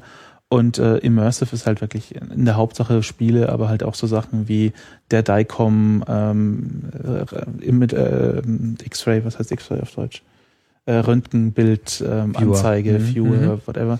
Und äh, oder oder wie du sagst, Google Earth, ja, so, so Kram. Ja, ja, äh, ja ich, ich bin ja nicht ganz unschuldig daran, dass ich euch dann sozusagen auch mal in diesen immersiven Bereich äh, getrieben habe. Nicht wahr? Kleiner Mhm. äh, Disclaimer. Wir waren äh, gemeinsam unterwegs dieses Jahr in Toronto und haben das Projekt Blinklights gemacht. Ihr beide wart ja mit im Team und wart auch äh, sehr fleißig da in der Macintosh und in der iPhone-Programmierung unterwegs und habt diesen schicken Simulator gemacht für das Projekt, also quasi live ähm, äh, also äh, eine, eine, eine Visualisierung dessen, was quasi auf dem Haus, auf dem Kunstwerk dort äh, ablief. Wir haben ja da wieder ein Haus umgebaut in ähm, Bildschirme. Mhm. Und ja, das war ja dann aber auch Neuland, nicht? Ich meine, weil das hatte ja dann mit Productivity äh, nicht mehr so viel zu tun, mehr so Nicht mit mehr so Produktivitätsverdichtung. Äh, was für Herausforderungen ähm, habt ihr denn sozusagen an der Stelle? Ja, also erstmal äh, ähm, war es natürlich eine Umstellung, wenn man so, zumindest so, schon so ein bisschen OpenGL kennt, so mehr so Oldschool OpenGL, ähm, sich mal da reinzufuchsen, wie funktioniert das dann jetzt mit OpenGL ES? Was ja so ES ist so die Light äh, Genau, Version Embedded Systems. Embedded Systems. Ja, Mhm. und ähm, da haben sie halt auch gesagt, so jetzt schneiden wir die alten Zöpfe ab und ähm, bitte hier mal den neuen Syntax verwenden und irgendwie GL Start und GL, äh, GL Begin und GL End könnt ihr jetzt mal gleich vergessen und äh, jetzt bitte mal hier so.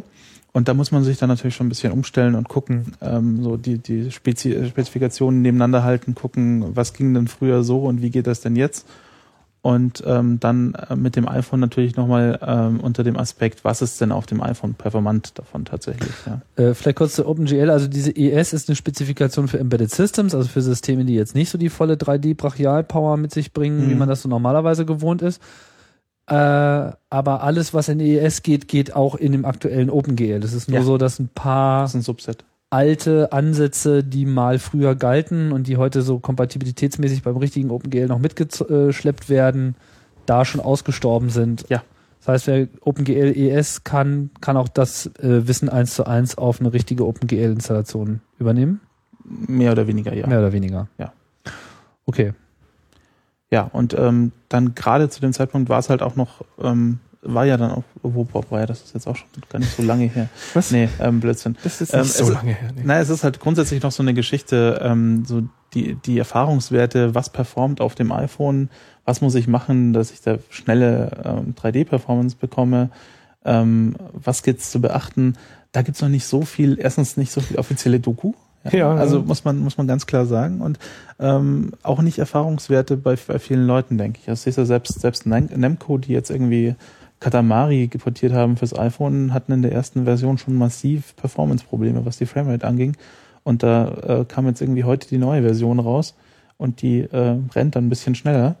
Ich, ich würde vermuten, da hat Apple irgendwie so das, das äh, OpenGLES äh, Emergent, äh, Emergency Team hingeschickt und hat denen das mal irgendwie neu gecodet. Aber ähm, ja, zu, also es ist halt, ähm, man, man muss da gucken und ähm, man muss sich da auch äh, auf der äh, wirklich äh, auf eine Ebene begeben, wo man dann ähm, die, die Dokus von Imagine Tech liest, die, die den ähm, 3D-Chip machen für das Vieh.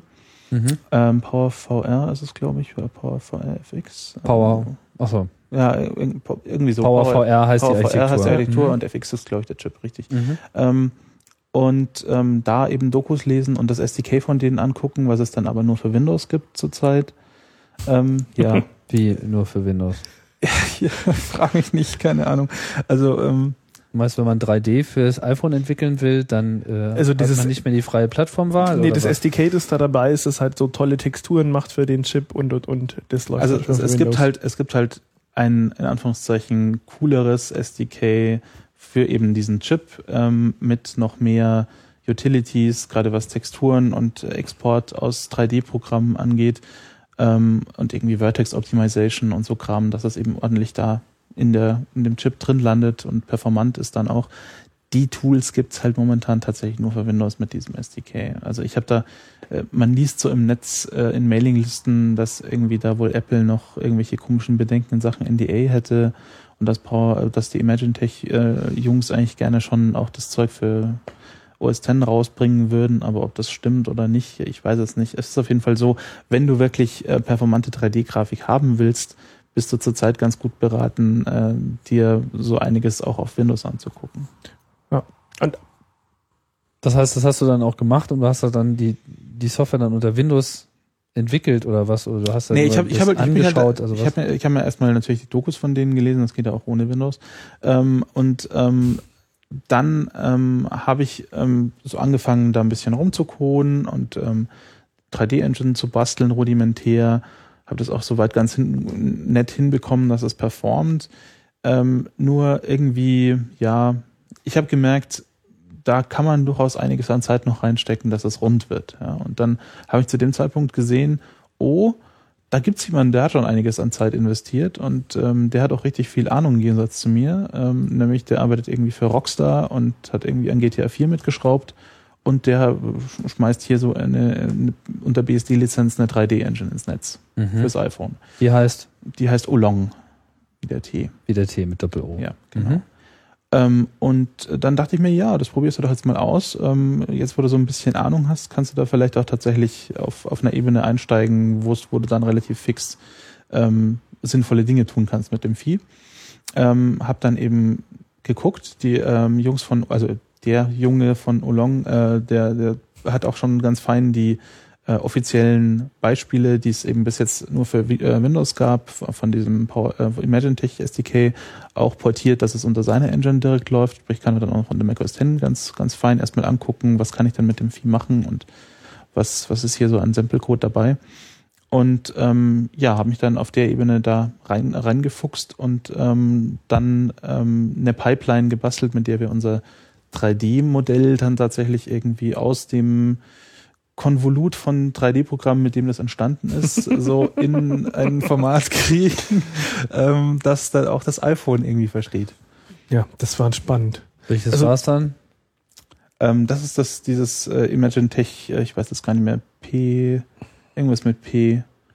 Also PVLT ist das Texturenformat und ähm, Ich glaube, hier ist auch wie nochmal das- eine Sendung über 3D-Programme, äh, Datenformate nötig. Bloß ich habe immer das Gefühl, wen auch immer man da fragt, der bricht dann nervlich zusammen. Also wenn man sich so mit dem habe ich auch. Drei- die, Diskussion mit den Leuten, die sich mit dem 3D-Teil äh, beschäftigt haben, das ist also auch, aber auch wirklich jedes Mal, wenn es wieder um ein neues äh, Ding geht, immer so ein totales Drama. Also was mich da wirklich total verwirrt hat, war eigentlich, dass für so eine Texturen auf der Auflösungsgröße fürs iPhone, so wie wir es gebraucht haben, wirklich ähm, der ein halbes Tag, so ein dicker Rechner einen, halbe, einen halben Tag lang backen musste. Ja, da gibt so so einen Prozess, der heißt Texturen backen und im Endeffekt ist es schon vorbeleuchtete Textur.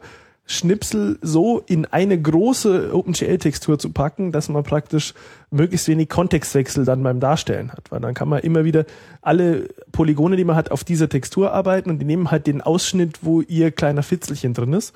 Also diese Texturen sehen wild aus und äh, die zu erstellen dauert wohl echt lange noch. Also das war, hat mich sehr überrascht. Der Ja, ja. King. Ja, Da, da ist also ordentlich, ähm, ordentlich Gier in, in Bewegung Ja. gebracht worden. Und diese Tat.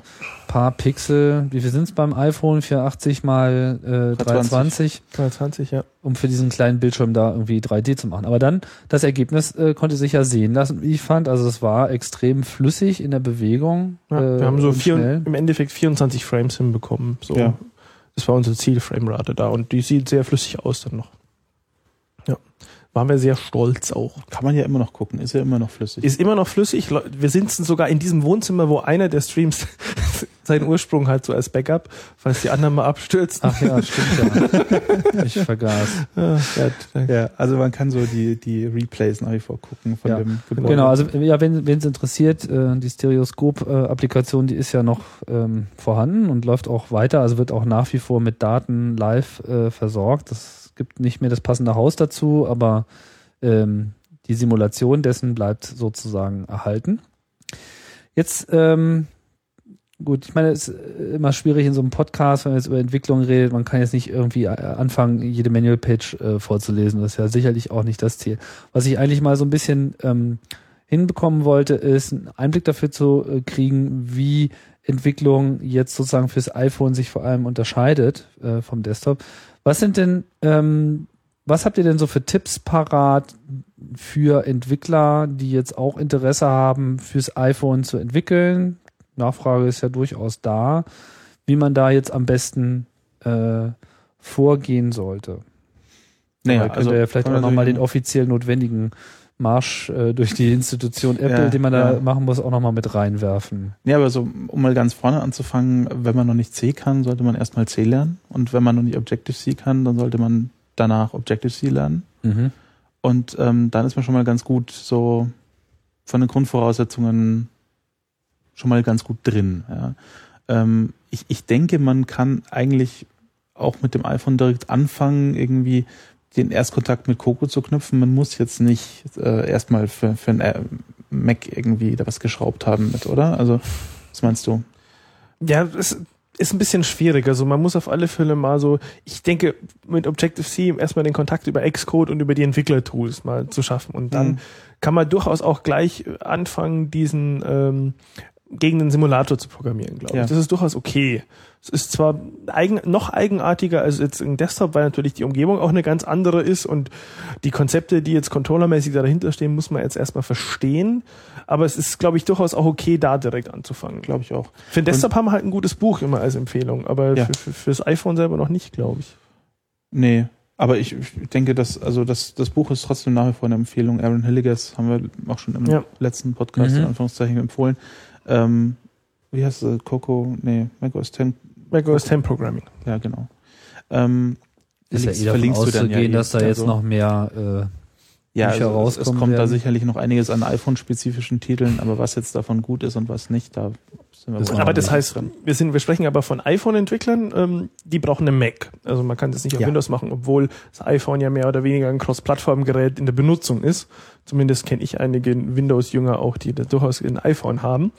Äh, wenn man dafür entwickeln will, braucht man ein Mac. Da kommt man Weil nicht man vorbei. verwendet halt Xcode, also Genau. dieselbe Umgebung, die man auch verwendet, um für den Mac zu. Exakt. Man braucht auch einen Intel-Mac. Also es langt nicht irgendwie so einen alten G5 iMac vom Vater abzustauben oder so. Musst du neu Ähm, kaufen. Musst du neu kaufen. Oder halt einen gebrauchten Intel-Mac. Aber Intel ja auch muss schon. sein, sonst, Mhm. ähm, sonst ist nicht. Dann äh, braucht man einen Online-Account, glaube ich, Apple, oder? Ja, also ich würde auf jeden Fall sagen, ähm, man kann mit ähm, dem, was man so, wenn man dann einen Intel Mac hat und was man, was man dann dazu umsonst noch bekommt, kann man schon sehr gut einsteigen und schon sehr weit kommen. Mhm. also allein gegen den Simulator zu programmieren, ist jetzt auf jeden Fall ähm, gerade für jemanden, der, der neu ist, ähm, sicherlich ein sehr guter Einstieg in die Materie und man muss jetzt nicht gleich diese 100 Dollar ähm, Richtung Apple werfen, um überhaupt ähm, für sich einschätzen zu können, macht mir das überhaupt Spaß, will ich das überhaupt tun, ähm, bin ich hier Aber zu Hause. man, man muss schon dieses iPhone SDK runterladen und Ja, installieren. Das, heißt, musst du man muss sich ja, aber das kostet ja sozusagen nichts. als Entwickler registrieren, aber das Ja. ist soweit erstmal Genau. kostenlos. Ja. Erstmal als Okay. Online-Entwickler muss ich äh, registrieren, ob Mhm. das geht. Genau. Und wenn man dann tatsächlich will, dass da der Code auch auf dem Telefon läuft, dann muss man diese 100 Dollar tatsächlich werfen. genau. Und die sollte man aber auch schon dann werfen, wenn man jetzt Die sind pro Jahr. die sind pro Jahr. Äh, wenn, wenn man davon ausgeht, dass man ein Programm veröffentlichen will, weil das Telefon verhält sich anders wie der Simulator und ohne diese 100 äh, Dollar äh, kann man das nicht auf dem iPhone installieren, weil da ist alles, äh, muss alles gesigned sein, was läuft. Also auch auf meinem Entwickler-iPhone muss jetzt temporär zumindest die App, die ich da über Xcode draufschmeiße, äh, mit einem äh, Schlüssel verschlüsselt werden, damit das alles funktioniert. Mhm. Ich denke auch, also wenn man, wenn man jetzt drüber nachdenkt, äh, OpenGL zum Beispiel zu entwickeln, da hilft einem der Simulator halt nicht so wahnsinnig weiter, wenn es darum geht, die Performance zu beurteilen.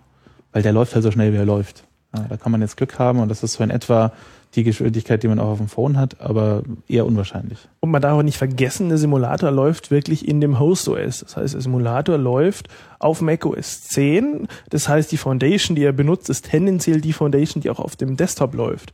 Da kann man zum Beispiel Sachen machen, wie mit Mhm. dem NS-File-Manager äh, irgendwie slash irgendwas ansurfen, was auf dem iPhone einfach nicht geht. Ja. Ja, was aber hier so ein das Home Directory oder was ähnliches zurückgibt. Da- da Und alle diese Dinge kann man nur auf dem Telefon Ja, testen. da auf dem Simulator blutet ab und zu so ein bisschen was vom Host OS rein, ja. Ja.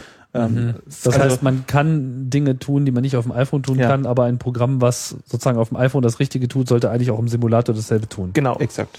Also ein Beispiel hier, ich habe mal spaßeshalber so den Unterbau von Portmap da reingeworfen und wollte mal gucken, weil das wäre auch für so ein Portmapping-Tool eigentlich ganz nett, wenn ich Portmap ist euer frei verfügbare Library, für UPnP und NAT Portmap äh, um und so durch Router irgendwie NAT durchzukommen PMP und sich Portmapping, genau. Mhm. Und da kann man halt, ein, ein Feature davon ist halt auch anzugucken, was auf meinem aktuellen Router für Portmappings gesetzt sind für dynamische. Und das hätte ich spannend gefunden. Äh, Und da fehlen halt einfach ein paar Netzwerkunterbaugeschichten so auf Unix-Seite noch. Ja. Also muss man wissen. Ich meine, Ja. im Simulator Und- lief es ja, nämlich ja. und äh, dann auf dem iPhone wieder nicht. Aber so eben zum Einsteigen, wie gesagt, Simulator ist eine gute Idee. Und wenn man dann tatsächlich sich dafür entscheidet, ich will da was auf das Telefon drauf haben, dann diese 100 Dollar bei ADC ähm, entwerten. Und äh, dann kriegt man in äh, einem relativ äh, mittlerweile äh, akzeptablen ähm, Zeitraum dann auch Post. Ja.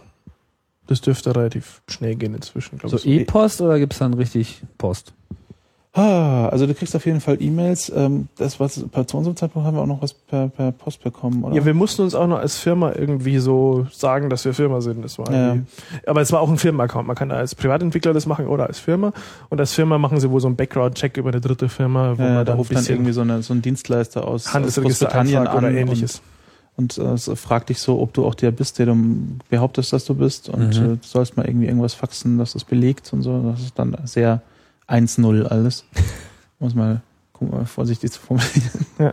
Und äh, ja, aber wenn du, wenn du das dann hinter dir hast, dann klappt das auch relativ fix mittlerweile, denke ich. Ja, genau. Und dann entwickelst du so ein Ding und dann kannst du was Freies reinstellen, dann in diesen äh, Online, in, in den App Store. Das ist ja der einzige Distributionsweg, den du offiziell wählen kannst.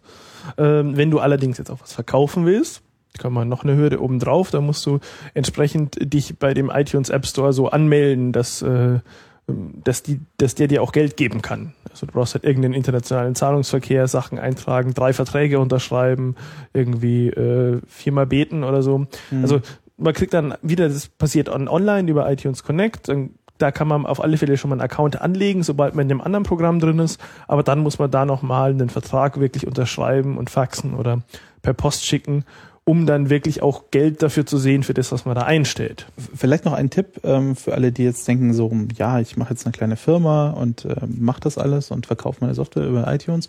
Ähm, in diesem Vertrag, den man dann mit, mit iTunes abschließt, ähm, da braucht man eine Text Identification Number. Oder braucht man die nicht mehr? Das ist offiziellerweise wohl nicht mehr so. Das, Ah. Die Information war Schade. damals schon nicht wirklich so, aber die haben wir nicht rausprügeln können aus den Apple-Leuten. Also man braucht angeblicherweise eine amerikanische Steuernummer. Und zwar eine bestimmte. Ja, Und wir also- haben uns die besorgt. Sehr Ja. spektakulär. Naja, also kurz um. Eine bestimmte.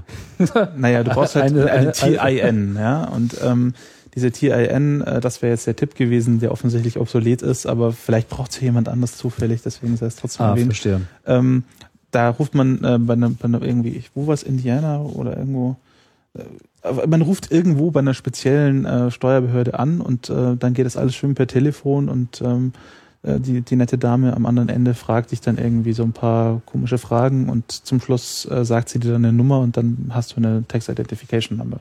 Also das geht alles ohne Geld und sehr schnell. Ähm, das wollte ich nur gesagt haben. Aber es war das wohl jetzt so, so vielen Leuten viel zu kompliziert, dass sie das haben fallen lassen. vermutlich. Ja, Also, Nein, ich, ich glaube, sie haben es wirklich nie offiziell gebraucht, aber sie wussten es nicht. Also Legal war halt hinten dran. Ja, Und- da gibt's ein paar so Sachen. Also zum Beispiel auch für Europa musste man extra Rechnungen stellen nochmal, damit sie einem das Geld überwiesen haben eine Zeit lang. Bis sie dann gemerkt haben, dass es irgendwie, dass es das auch nicht braucht.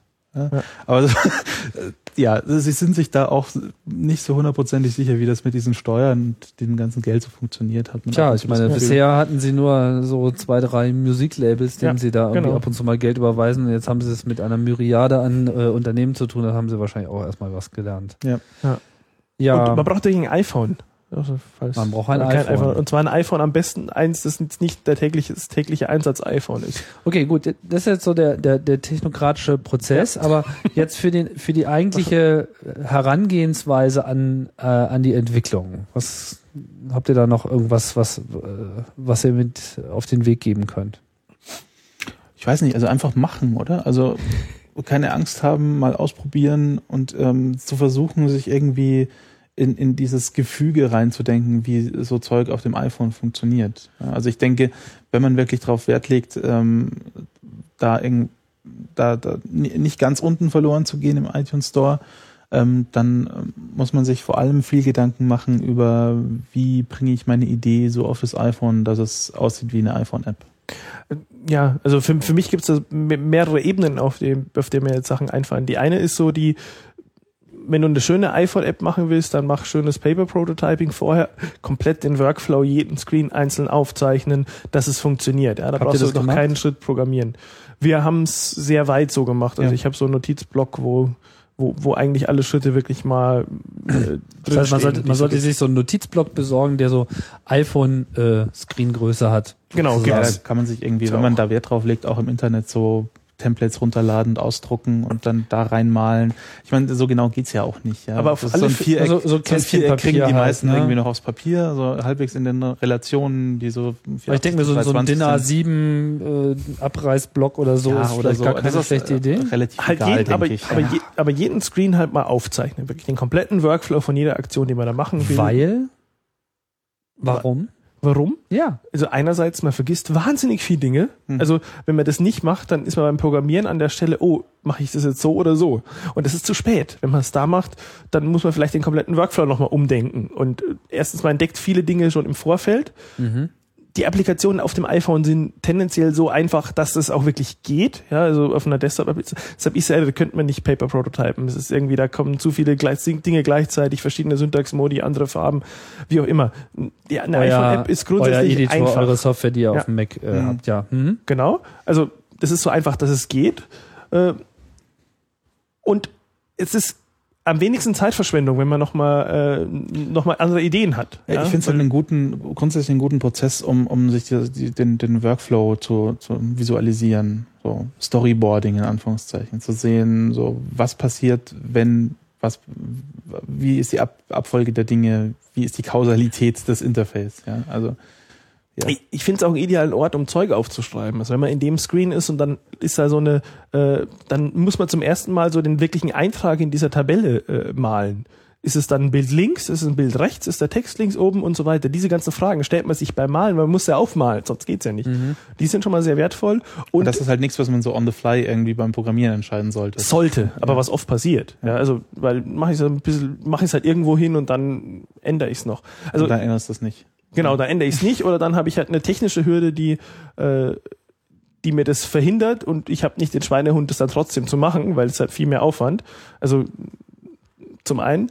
Und zum anderen habe ich jetzt mit diesen Screens dann wirklich ideale Notizmöglichkeiten. Ja, ich kann aufschreiben, okay, ähm, das Bild sollte mindestens so groß sein, ähm, die Sortierung ist in der Reihenfolge oder in der Reihenfolge. Also es ergeben der, sich der so Knopf, viele. Der Knopf muss rot sein, weil er was Destruktives macht. Genau. Solche Geschichten, ja. Mhm. Also die kann ich nur empfehlen. Das ist äh, eine gigantische Hilfe, äh, wenn man an der Stelle sich mit der Applikation dann im Reinen ist und sie dann runterprogrammiert, dann ist der, der letzte Teil wirklich easy. Mir fällt gerade ein, dass es, glaube ich, beim vorletzten Kongress, beim 23 oder beim 24 C3, gab es auch einen Vortrag zu Mhm. äh, Paper Prototyping. Gab's ja. War das letztes Jahr oder war das vorletztes Jahr? Ich Da bin ich jetzt auch mehr. überfragt. Aber ich war hast du ihn gesehen? glaube ich. nee, ich habe ihn nicht gesehen. Ja, Ist aber auf jeden Fall auf Chaos Radio auch äh, archiviert. Mhm. Kann man sich auf jeden Fall mal, oder ist der aufgezeichnet worden? Ja, ich glaube schon. Ich, ich dachte, es gäbe den ja. Ich Ja. glaube auch, ja. Hm? Ja. Ja. Genau. Also das, Ähm, das war so die eine Ebene. Die andere ist, ähm, wenn man eine Immersive App macht, dann sind alle Wege offen. Also da muss ich immer überlegen, was man macht. Im Endeffekt kriegt man Touches, äh, die das Ding bedienen, aber ansonsten hat man eine 3D-Landschaft, also ein 3D-Canvas, auf dem man malen kann. Da ist es, das ist ganz kreativ, also da funktionieren keine Screens großartig. Das Ja, ist da wieder muss man ganz sich anderes Eck. halt Gedanken machen, was funktioniert. Also man sieht ja jetzt auch schon einiges an verschiedenen Steuerungsmöglichkeiten, gerade wenn man sich so anguckt, was an Spielen so passiert im, im, im Store.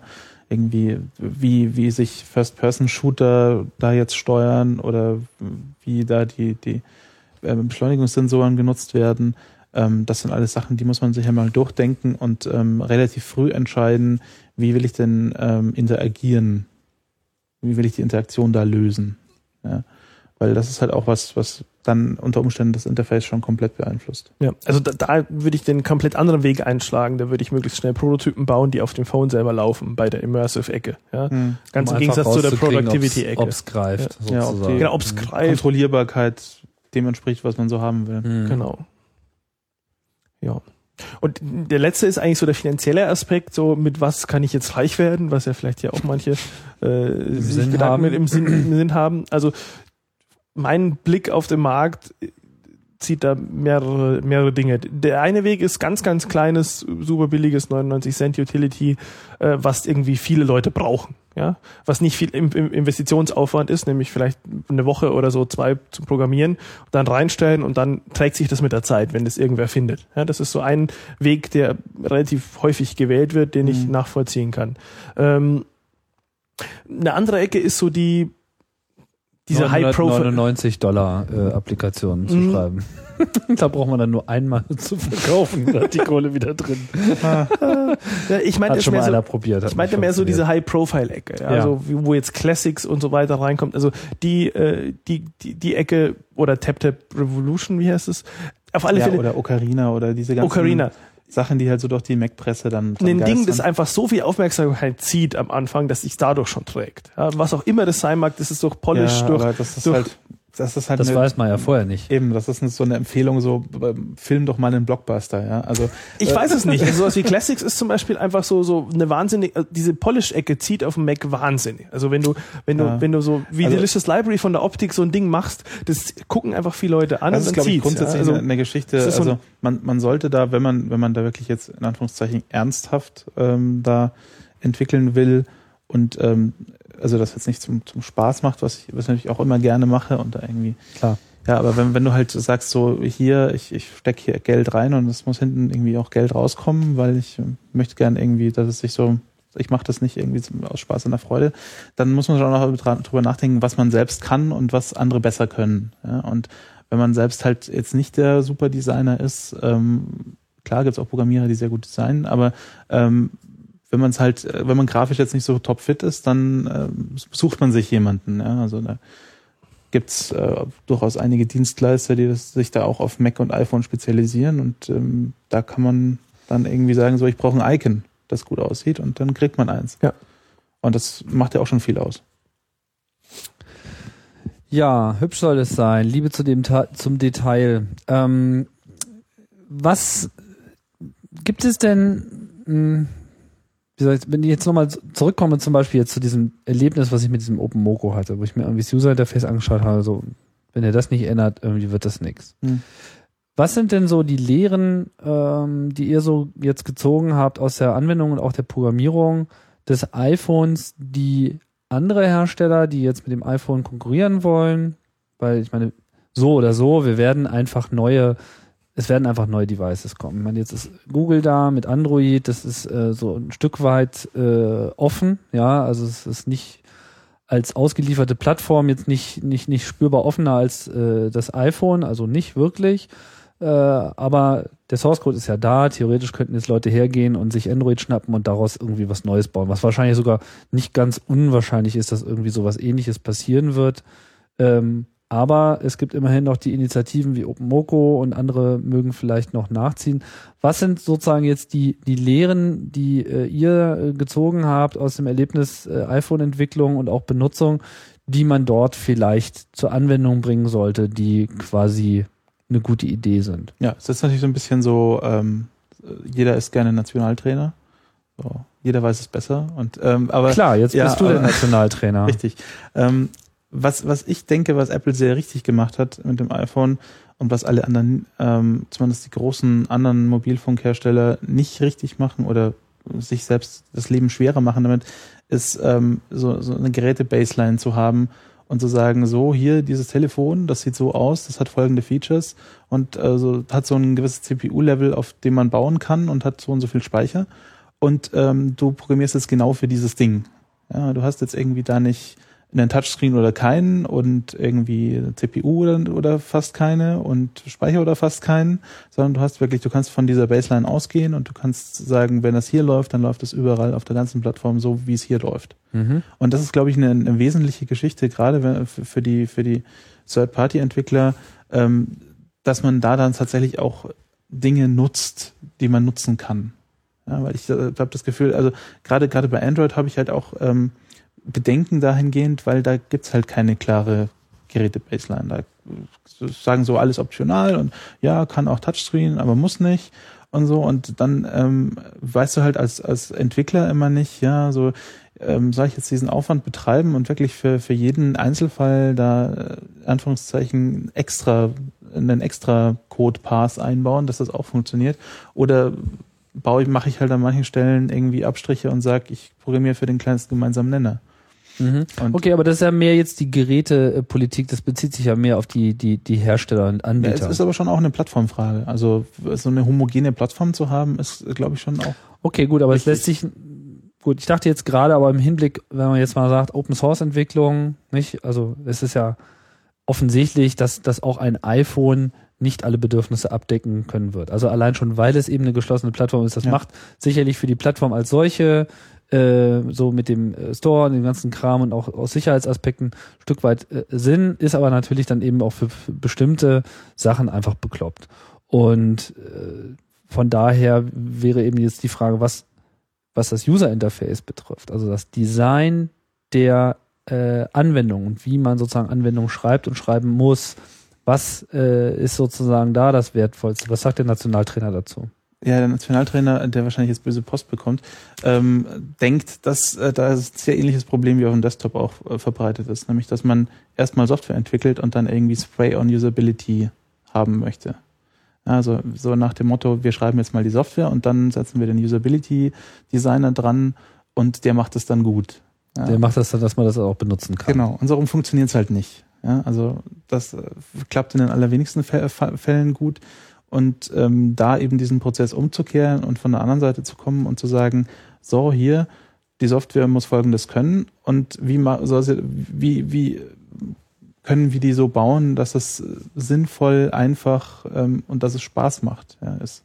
Und ähm, das kannst du halt hinterher nicht mehr draufschrauben, wenn du schon eine Codebasis hast und wenn du schon ein Interface hast.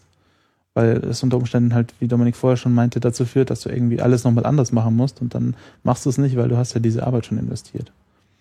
Mhm. Und äh, so diesen, diesen Entwicklungsprozess dahingehend ähm, stärker auf Usability und Design zu betonen und dann erst tatsächlich zu implementieren, das ist was, was sowohl für kleine als auch für große Plattformen, glaube ich, viel, viel Nutzen bringt äh, in jeglicher Entwicklung, sei es jetzt Open Source oder nicht.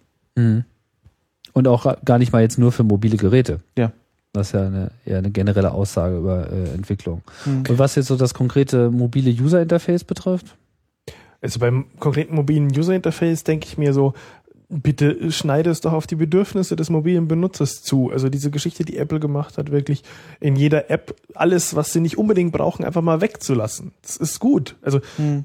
die Suche in Mail ist so das Einzige, was mich nach wie vor ärgert, dass es nicht drin ist. Aber ansonsten, das ist einfach so die Essenz von diesem Ding, was ich mobil brauche. Es ist nicht der Ersatz für mein Mail zu Hause, sondern es ist mein mobiles Mail. Ja, das hat andere Anforderungen, da kann ich Zeug wegstreichen. Und alles, was ich da am Bedienhölle wegstreiche, sch- schafft eine straffere, ein strafferes Erlebnis äh, bei der Bedienung und ist halt einfach gut, ja.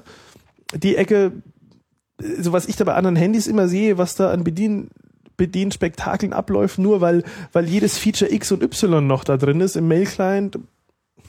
So what? Ja, ich meine, das ist natürlich auch ein bisschen kontraproduktiv, jetzt diesen Plattformen das zu raten, weil ich meine, deshalb haben die ihre Leute, weil die wollen, die können halt Feature X, was das iPhone nicht kann. Das ist im Moment ein bisschen schwierig. Also mein, mein Empfinden ist, es ist eine gute Entscheidung, Zeug wegzulassen und vielleicht mehrere Programme dann zu machen, die dann weniger machen. Ja, aber so, aber dann, aber klar sind in dem, was sie tun. ist aber jetzt auch eigentlich eher wieder so ein genereller ähm, Ansatz. Ne? Ich meine, ich, äh, aber es ist auf auf jeden Fall äh, ein guter Hinweis. Also ich sage nicht, ich sag nicht, das ist ein falscher Hinweis. Ich sage nur, äh, was mich interessiert ist, ist dieses User Interface, was einem sozusagen der äh, das iPhone zwingt zu machen. Also was du vorhin erwähnt hast, diese Drill-Down-Geschichte zum Mhm. Beispiel. Oder überhaupt, dass man so in so, in so, äh, tja, in so Scheibchen, in so einzelne Notizzetteln denkt, die man dann irgendwie schön auf dem Küchentisch Ja, nebeneinander legen ja, ja. kann. Haltet ihr das für etwas, was sich alle abgucken sollten oder irgendwie so oder so werden? Ich meine, Apple hat seinerzeit ja mit seinem User Interface quasi auch so die Vorlage Ah, für wie Maus und Fenster und Button und so weiter äh, Mhm. ist. Wird Ihnen das jetzt an der Stelle wieder gelingen oder ist es ist es das auch noch nicht so richtig? Also finde ich interessanterweise gar nicht, weil im iPhone ist es insgesamt halt dadurch, dass es konsistent ist und so äh, gut gelöst. Aber wenn ich jetzt auf anderen Telefonen zum Beispiel nur die Idee nehmen würde, dass nur eine App aktiv ist und das andere, dass ich nicht mehr zurückkomme und so, da wird wahnsinnig viel verloren gehen. Also das funktioniert beim iPhone deswegen, weil es als Gesamtkonstrukt genauso hindesignt wurde. Ich finde jetzt das generelle Konzept von dieser Drill Down und von der Ansicht und von genauso finde ich jetzt nicht so spannend. Ja, ich weiß nicht, also am, am Drill Down würde ich das auch nicht festmachen. Also die- dieses Konzept von wir präsentieren dir die Information, die du sehen willst, mit möglichst wenig Schnörkeln in, äh, in einer Form, die, wo du dich nicht übergeben möchtest. Ähm, das ist, glaube ich, schon was, ähm, was auch auf anderen Plattformen funktioniert. Also diese grundsätzliche Idee des, des Screenful, um wieder dieses schreckliche Wort zu benutzen, ähm, da, das ist, glaube ich, was, da können sich andere schon was abgucken von. Äh, Eine andere Geschichte, ich meine, das iPhone, wenn da was geht, dann geht es flüssig, ja. So eine Liste scrollen, das macht dann einfach Oh zack, ja. So, das ist, das ist auch so ein, das könnten sich, aber Performance im Sinne von gefühlte Performance für den Benutzer, dass der da hinkommt, wo er will.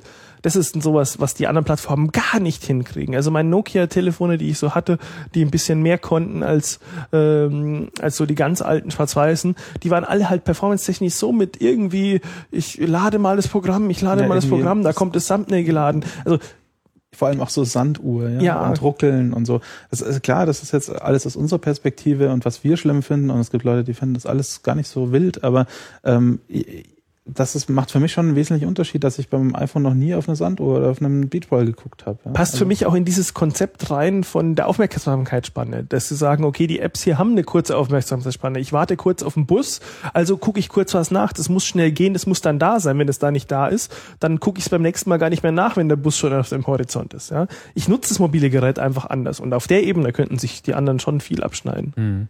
Performance. 30 Frames pro Sekunde sozusagen. Eigentlich ist es Ja, so. also wie gesagt, es, es, es geht da nicht um messbare Performance, es geht um gefühlte Performance. Das ist ein wesentlicher Unterschied. Ja klar, aber das äh, spielt ja eine große Rolle damit. Ich meine, ich würde sagen, diese Anforderungen, die du jetzt sozusagen an das generelle User Interface hast, das ist, glaube ich, das, was sich an Anforderungen an Spiele im Wesentlichen in den letzten Jahren durchgehend gehalten hat. Also Ja. ich meine, wer würde so einen First-Person-Shooter spielen, wenn der nur fünf Frames pro Sekunde macht? Man erwartet einfach, dass es einfach flüssig ist und zwar immer und nie nicht. Und wenn es äh, Aber es ist halt auch ein Teilaspekt nur. Also rein die, Ja, ja. die technische Performance, klar, ist auch wichtig. Aber so auch, auch so das Gefühl zu haben, ich habe jetzt hier zweimal geklickt und es ist das passiert, was ich wollte und ich bin zufrieden. Aber- ja, aber muss mich ich irgendwie ähm, da irgendwie durchhangeln mit einem Joystick durch die Gegend wursteln und äh, was auch immer tun, ja, sondern das ging halt irgendwie jetzt bum bum bum, auch wenn es im Endeffekt vielleicht jetzt nicht wahnsinnig viel kürzer gedauert hat als das. aber kurze Wege, wenig Schritte, was du äh, eingangs schon erwähnt hast. Und schnelle Reaktion. Also ich finde wirklich die, äh, das ist eine technische Grundlage, die das überhaupt erst möglich gemacht hat. Ich meine, wenn man das jetzt mal vergleicht mit dem, mit der Geschichte, die sie mit Newton gemacht haben, was ja auch ein schönes Konzept war, aber so die Kerntechnologie vom Newton hat halt nicht gescheit funktioniert. Ähm, In der ersten Iteration, später ja viel besser. Aber wenn jetzt hier der Touch praktisch so zäh gewesen wäre alles, ja, wenn selbe iPhone wie du jetzt hast, nur langsamer, weniger Frames und ab und zu mal so das falsche Ding gedrückt dann, ja, weil weil die, da die Erkennung halt nicht gescheit funktioniert hat. Das wäre totale Grab gewesen für diese für diese für dieses Telefon. Und da sind im Moment die anderen Handyhersteller. Also alle, die ich hier mit Touch und so weiter gesehen habe, langsam, zäh. Ich bin dann da, ich scroll, jetzt ist es drüber hinaus, ich muss wieder weg. Es ist ein Ärgernis und das muss weg. Also das muss einfach so smooth sein, wie es hier macOS 10 ermöglicht. Ich weiß nicht, wie man das auf, äh, auf den anderen Plattformen, ob man das auch so leicht hinkriegt, weil es wurde hier schon von unten hoch designt für genau diese Smoothness und für diese Performance. Performance. Aber das ist wirklich, wenn man, wenn man so eine Bedienung haben will, die eigentlich ja sehr fehleranfällig ist, mal irgendwo hindrücken und was anderes erwischen. Das, das kennt man doch eigentlich von all diesen Touchgeräten, von jeder universellen Fernbedienung, die ich habe, war ich schon mal irgendwie von ihrem Bankautomaten, ja, die Bahncard. Und die haben genau geschafft, dass ich, das verbinde ich überhaupt nicht mit dem iPhone. Fehlbedienung. Ja. Äh, Ich, ich denke, also viel von dem, was man besser machen kann, findet tatsächlich auf einer Ebene statt, die gar nicht technisch oder implementationsmäßig ist, sondern wirklich äh, eine, die, die, die viel mit Design und, und ähm, grundsätzlichen Gedanken zu tun hat. Ähm, ich meine, was, was das iPhone besser macht als andere Telefone für mich, ist halt formvolles Function.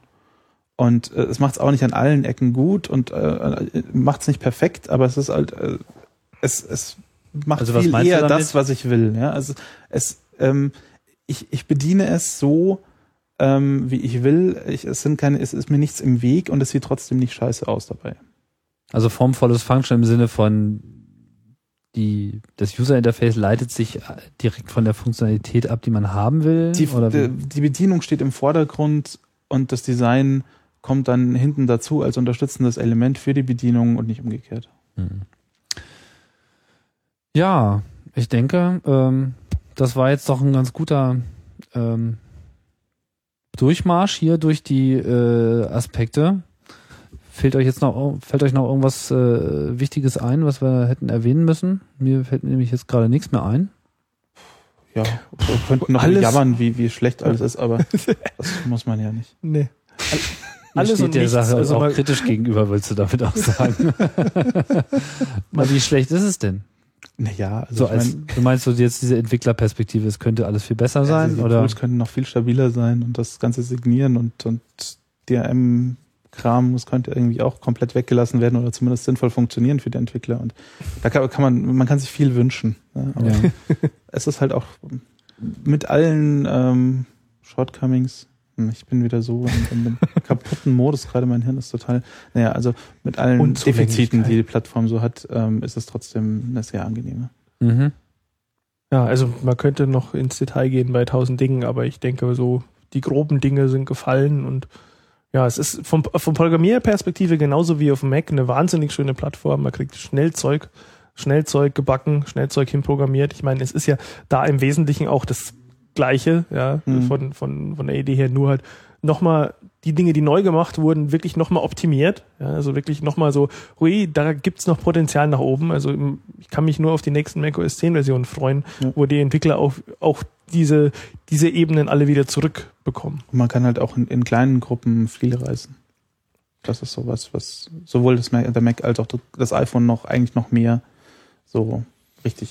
So wie ihr das macht, zu zweit am Haken, am iPhone und am Mac, ähm, als die Coding Monkeys. Und ja, ich würde sagen, ich ziehe jetzt hier mal die Reißleine und äh, lass den Podcast langsam äh, gen Boden segeln. Im Rettungsschirm. Äh, Im Rettungsschirm, genau, bevor wir uns noch äh, verletzen und auf dem harten Boden der Themenwelt aufschlagen. Oh Gott, jetzt wird's ein bisschen zu lyrisch. Ja. Ich sag Dankeschön, Dominik Gerne. und Martin, Gerne, gerne, für die wieder. Ausführungen. Das war's, äh, Ausgabe Nummer 101 vom Chaos Radio Express. Es geht bald munter weiter, dann kommt eine kleine Weihnachtspause und dann geht's noch munterer weiter. Äh, ich äh, mache jetzt hier auch schon aktiv Gebrauch von meiner durch die Spenden äh, eingetriebenen Bahncard, die mich hoffentlich noch ein paar andere interessante Winkel der Bundesrepublik bringen, vor allem Winkel, die ich noch nicht gesehen habe. Aber ich komme sicherlich auch mal wieder in München vorbei. Und äh, ja, das war's. Äh, vielen Dank fürs Zuhören. Vielen Dank. Äh, wir sagen Tschüss. Ciao. Und äh, bis bald bei Chaos Radio Express.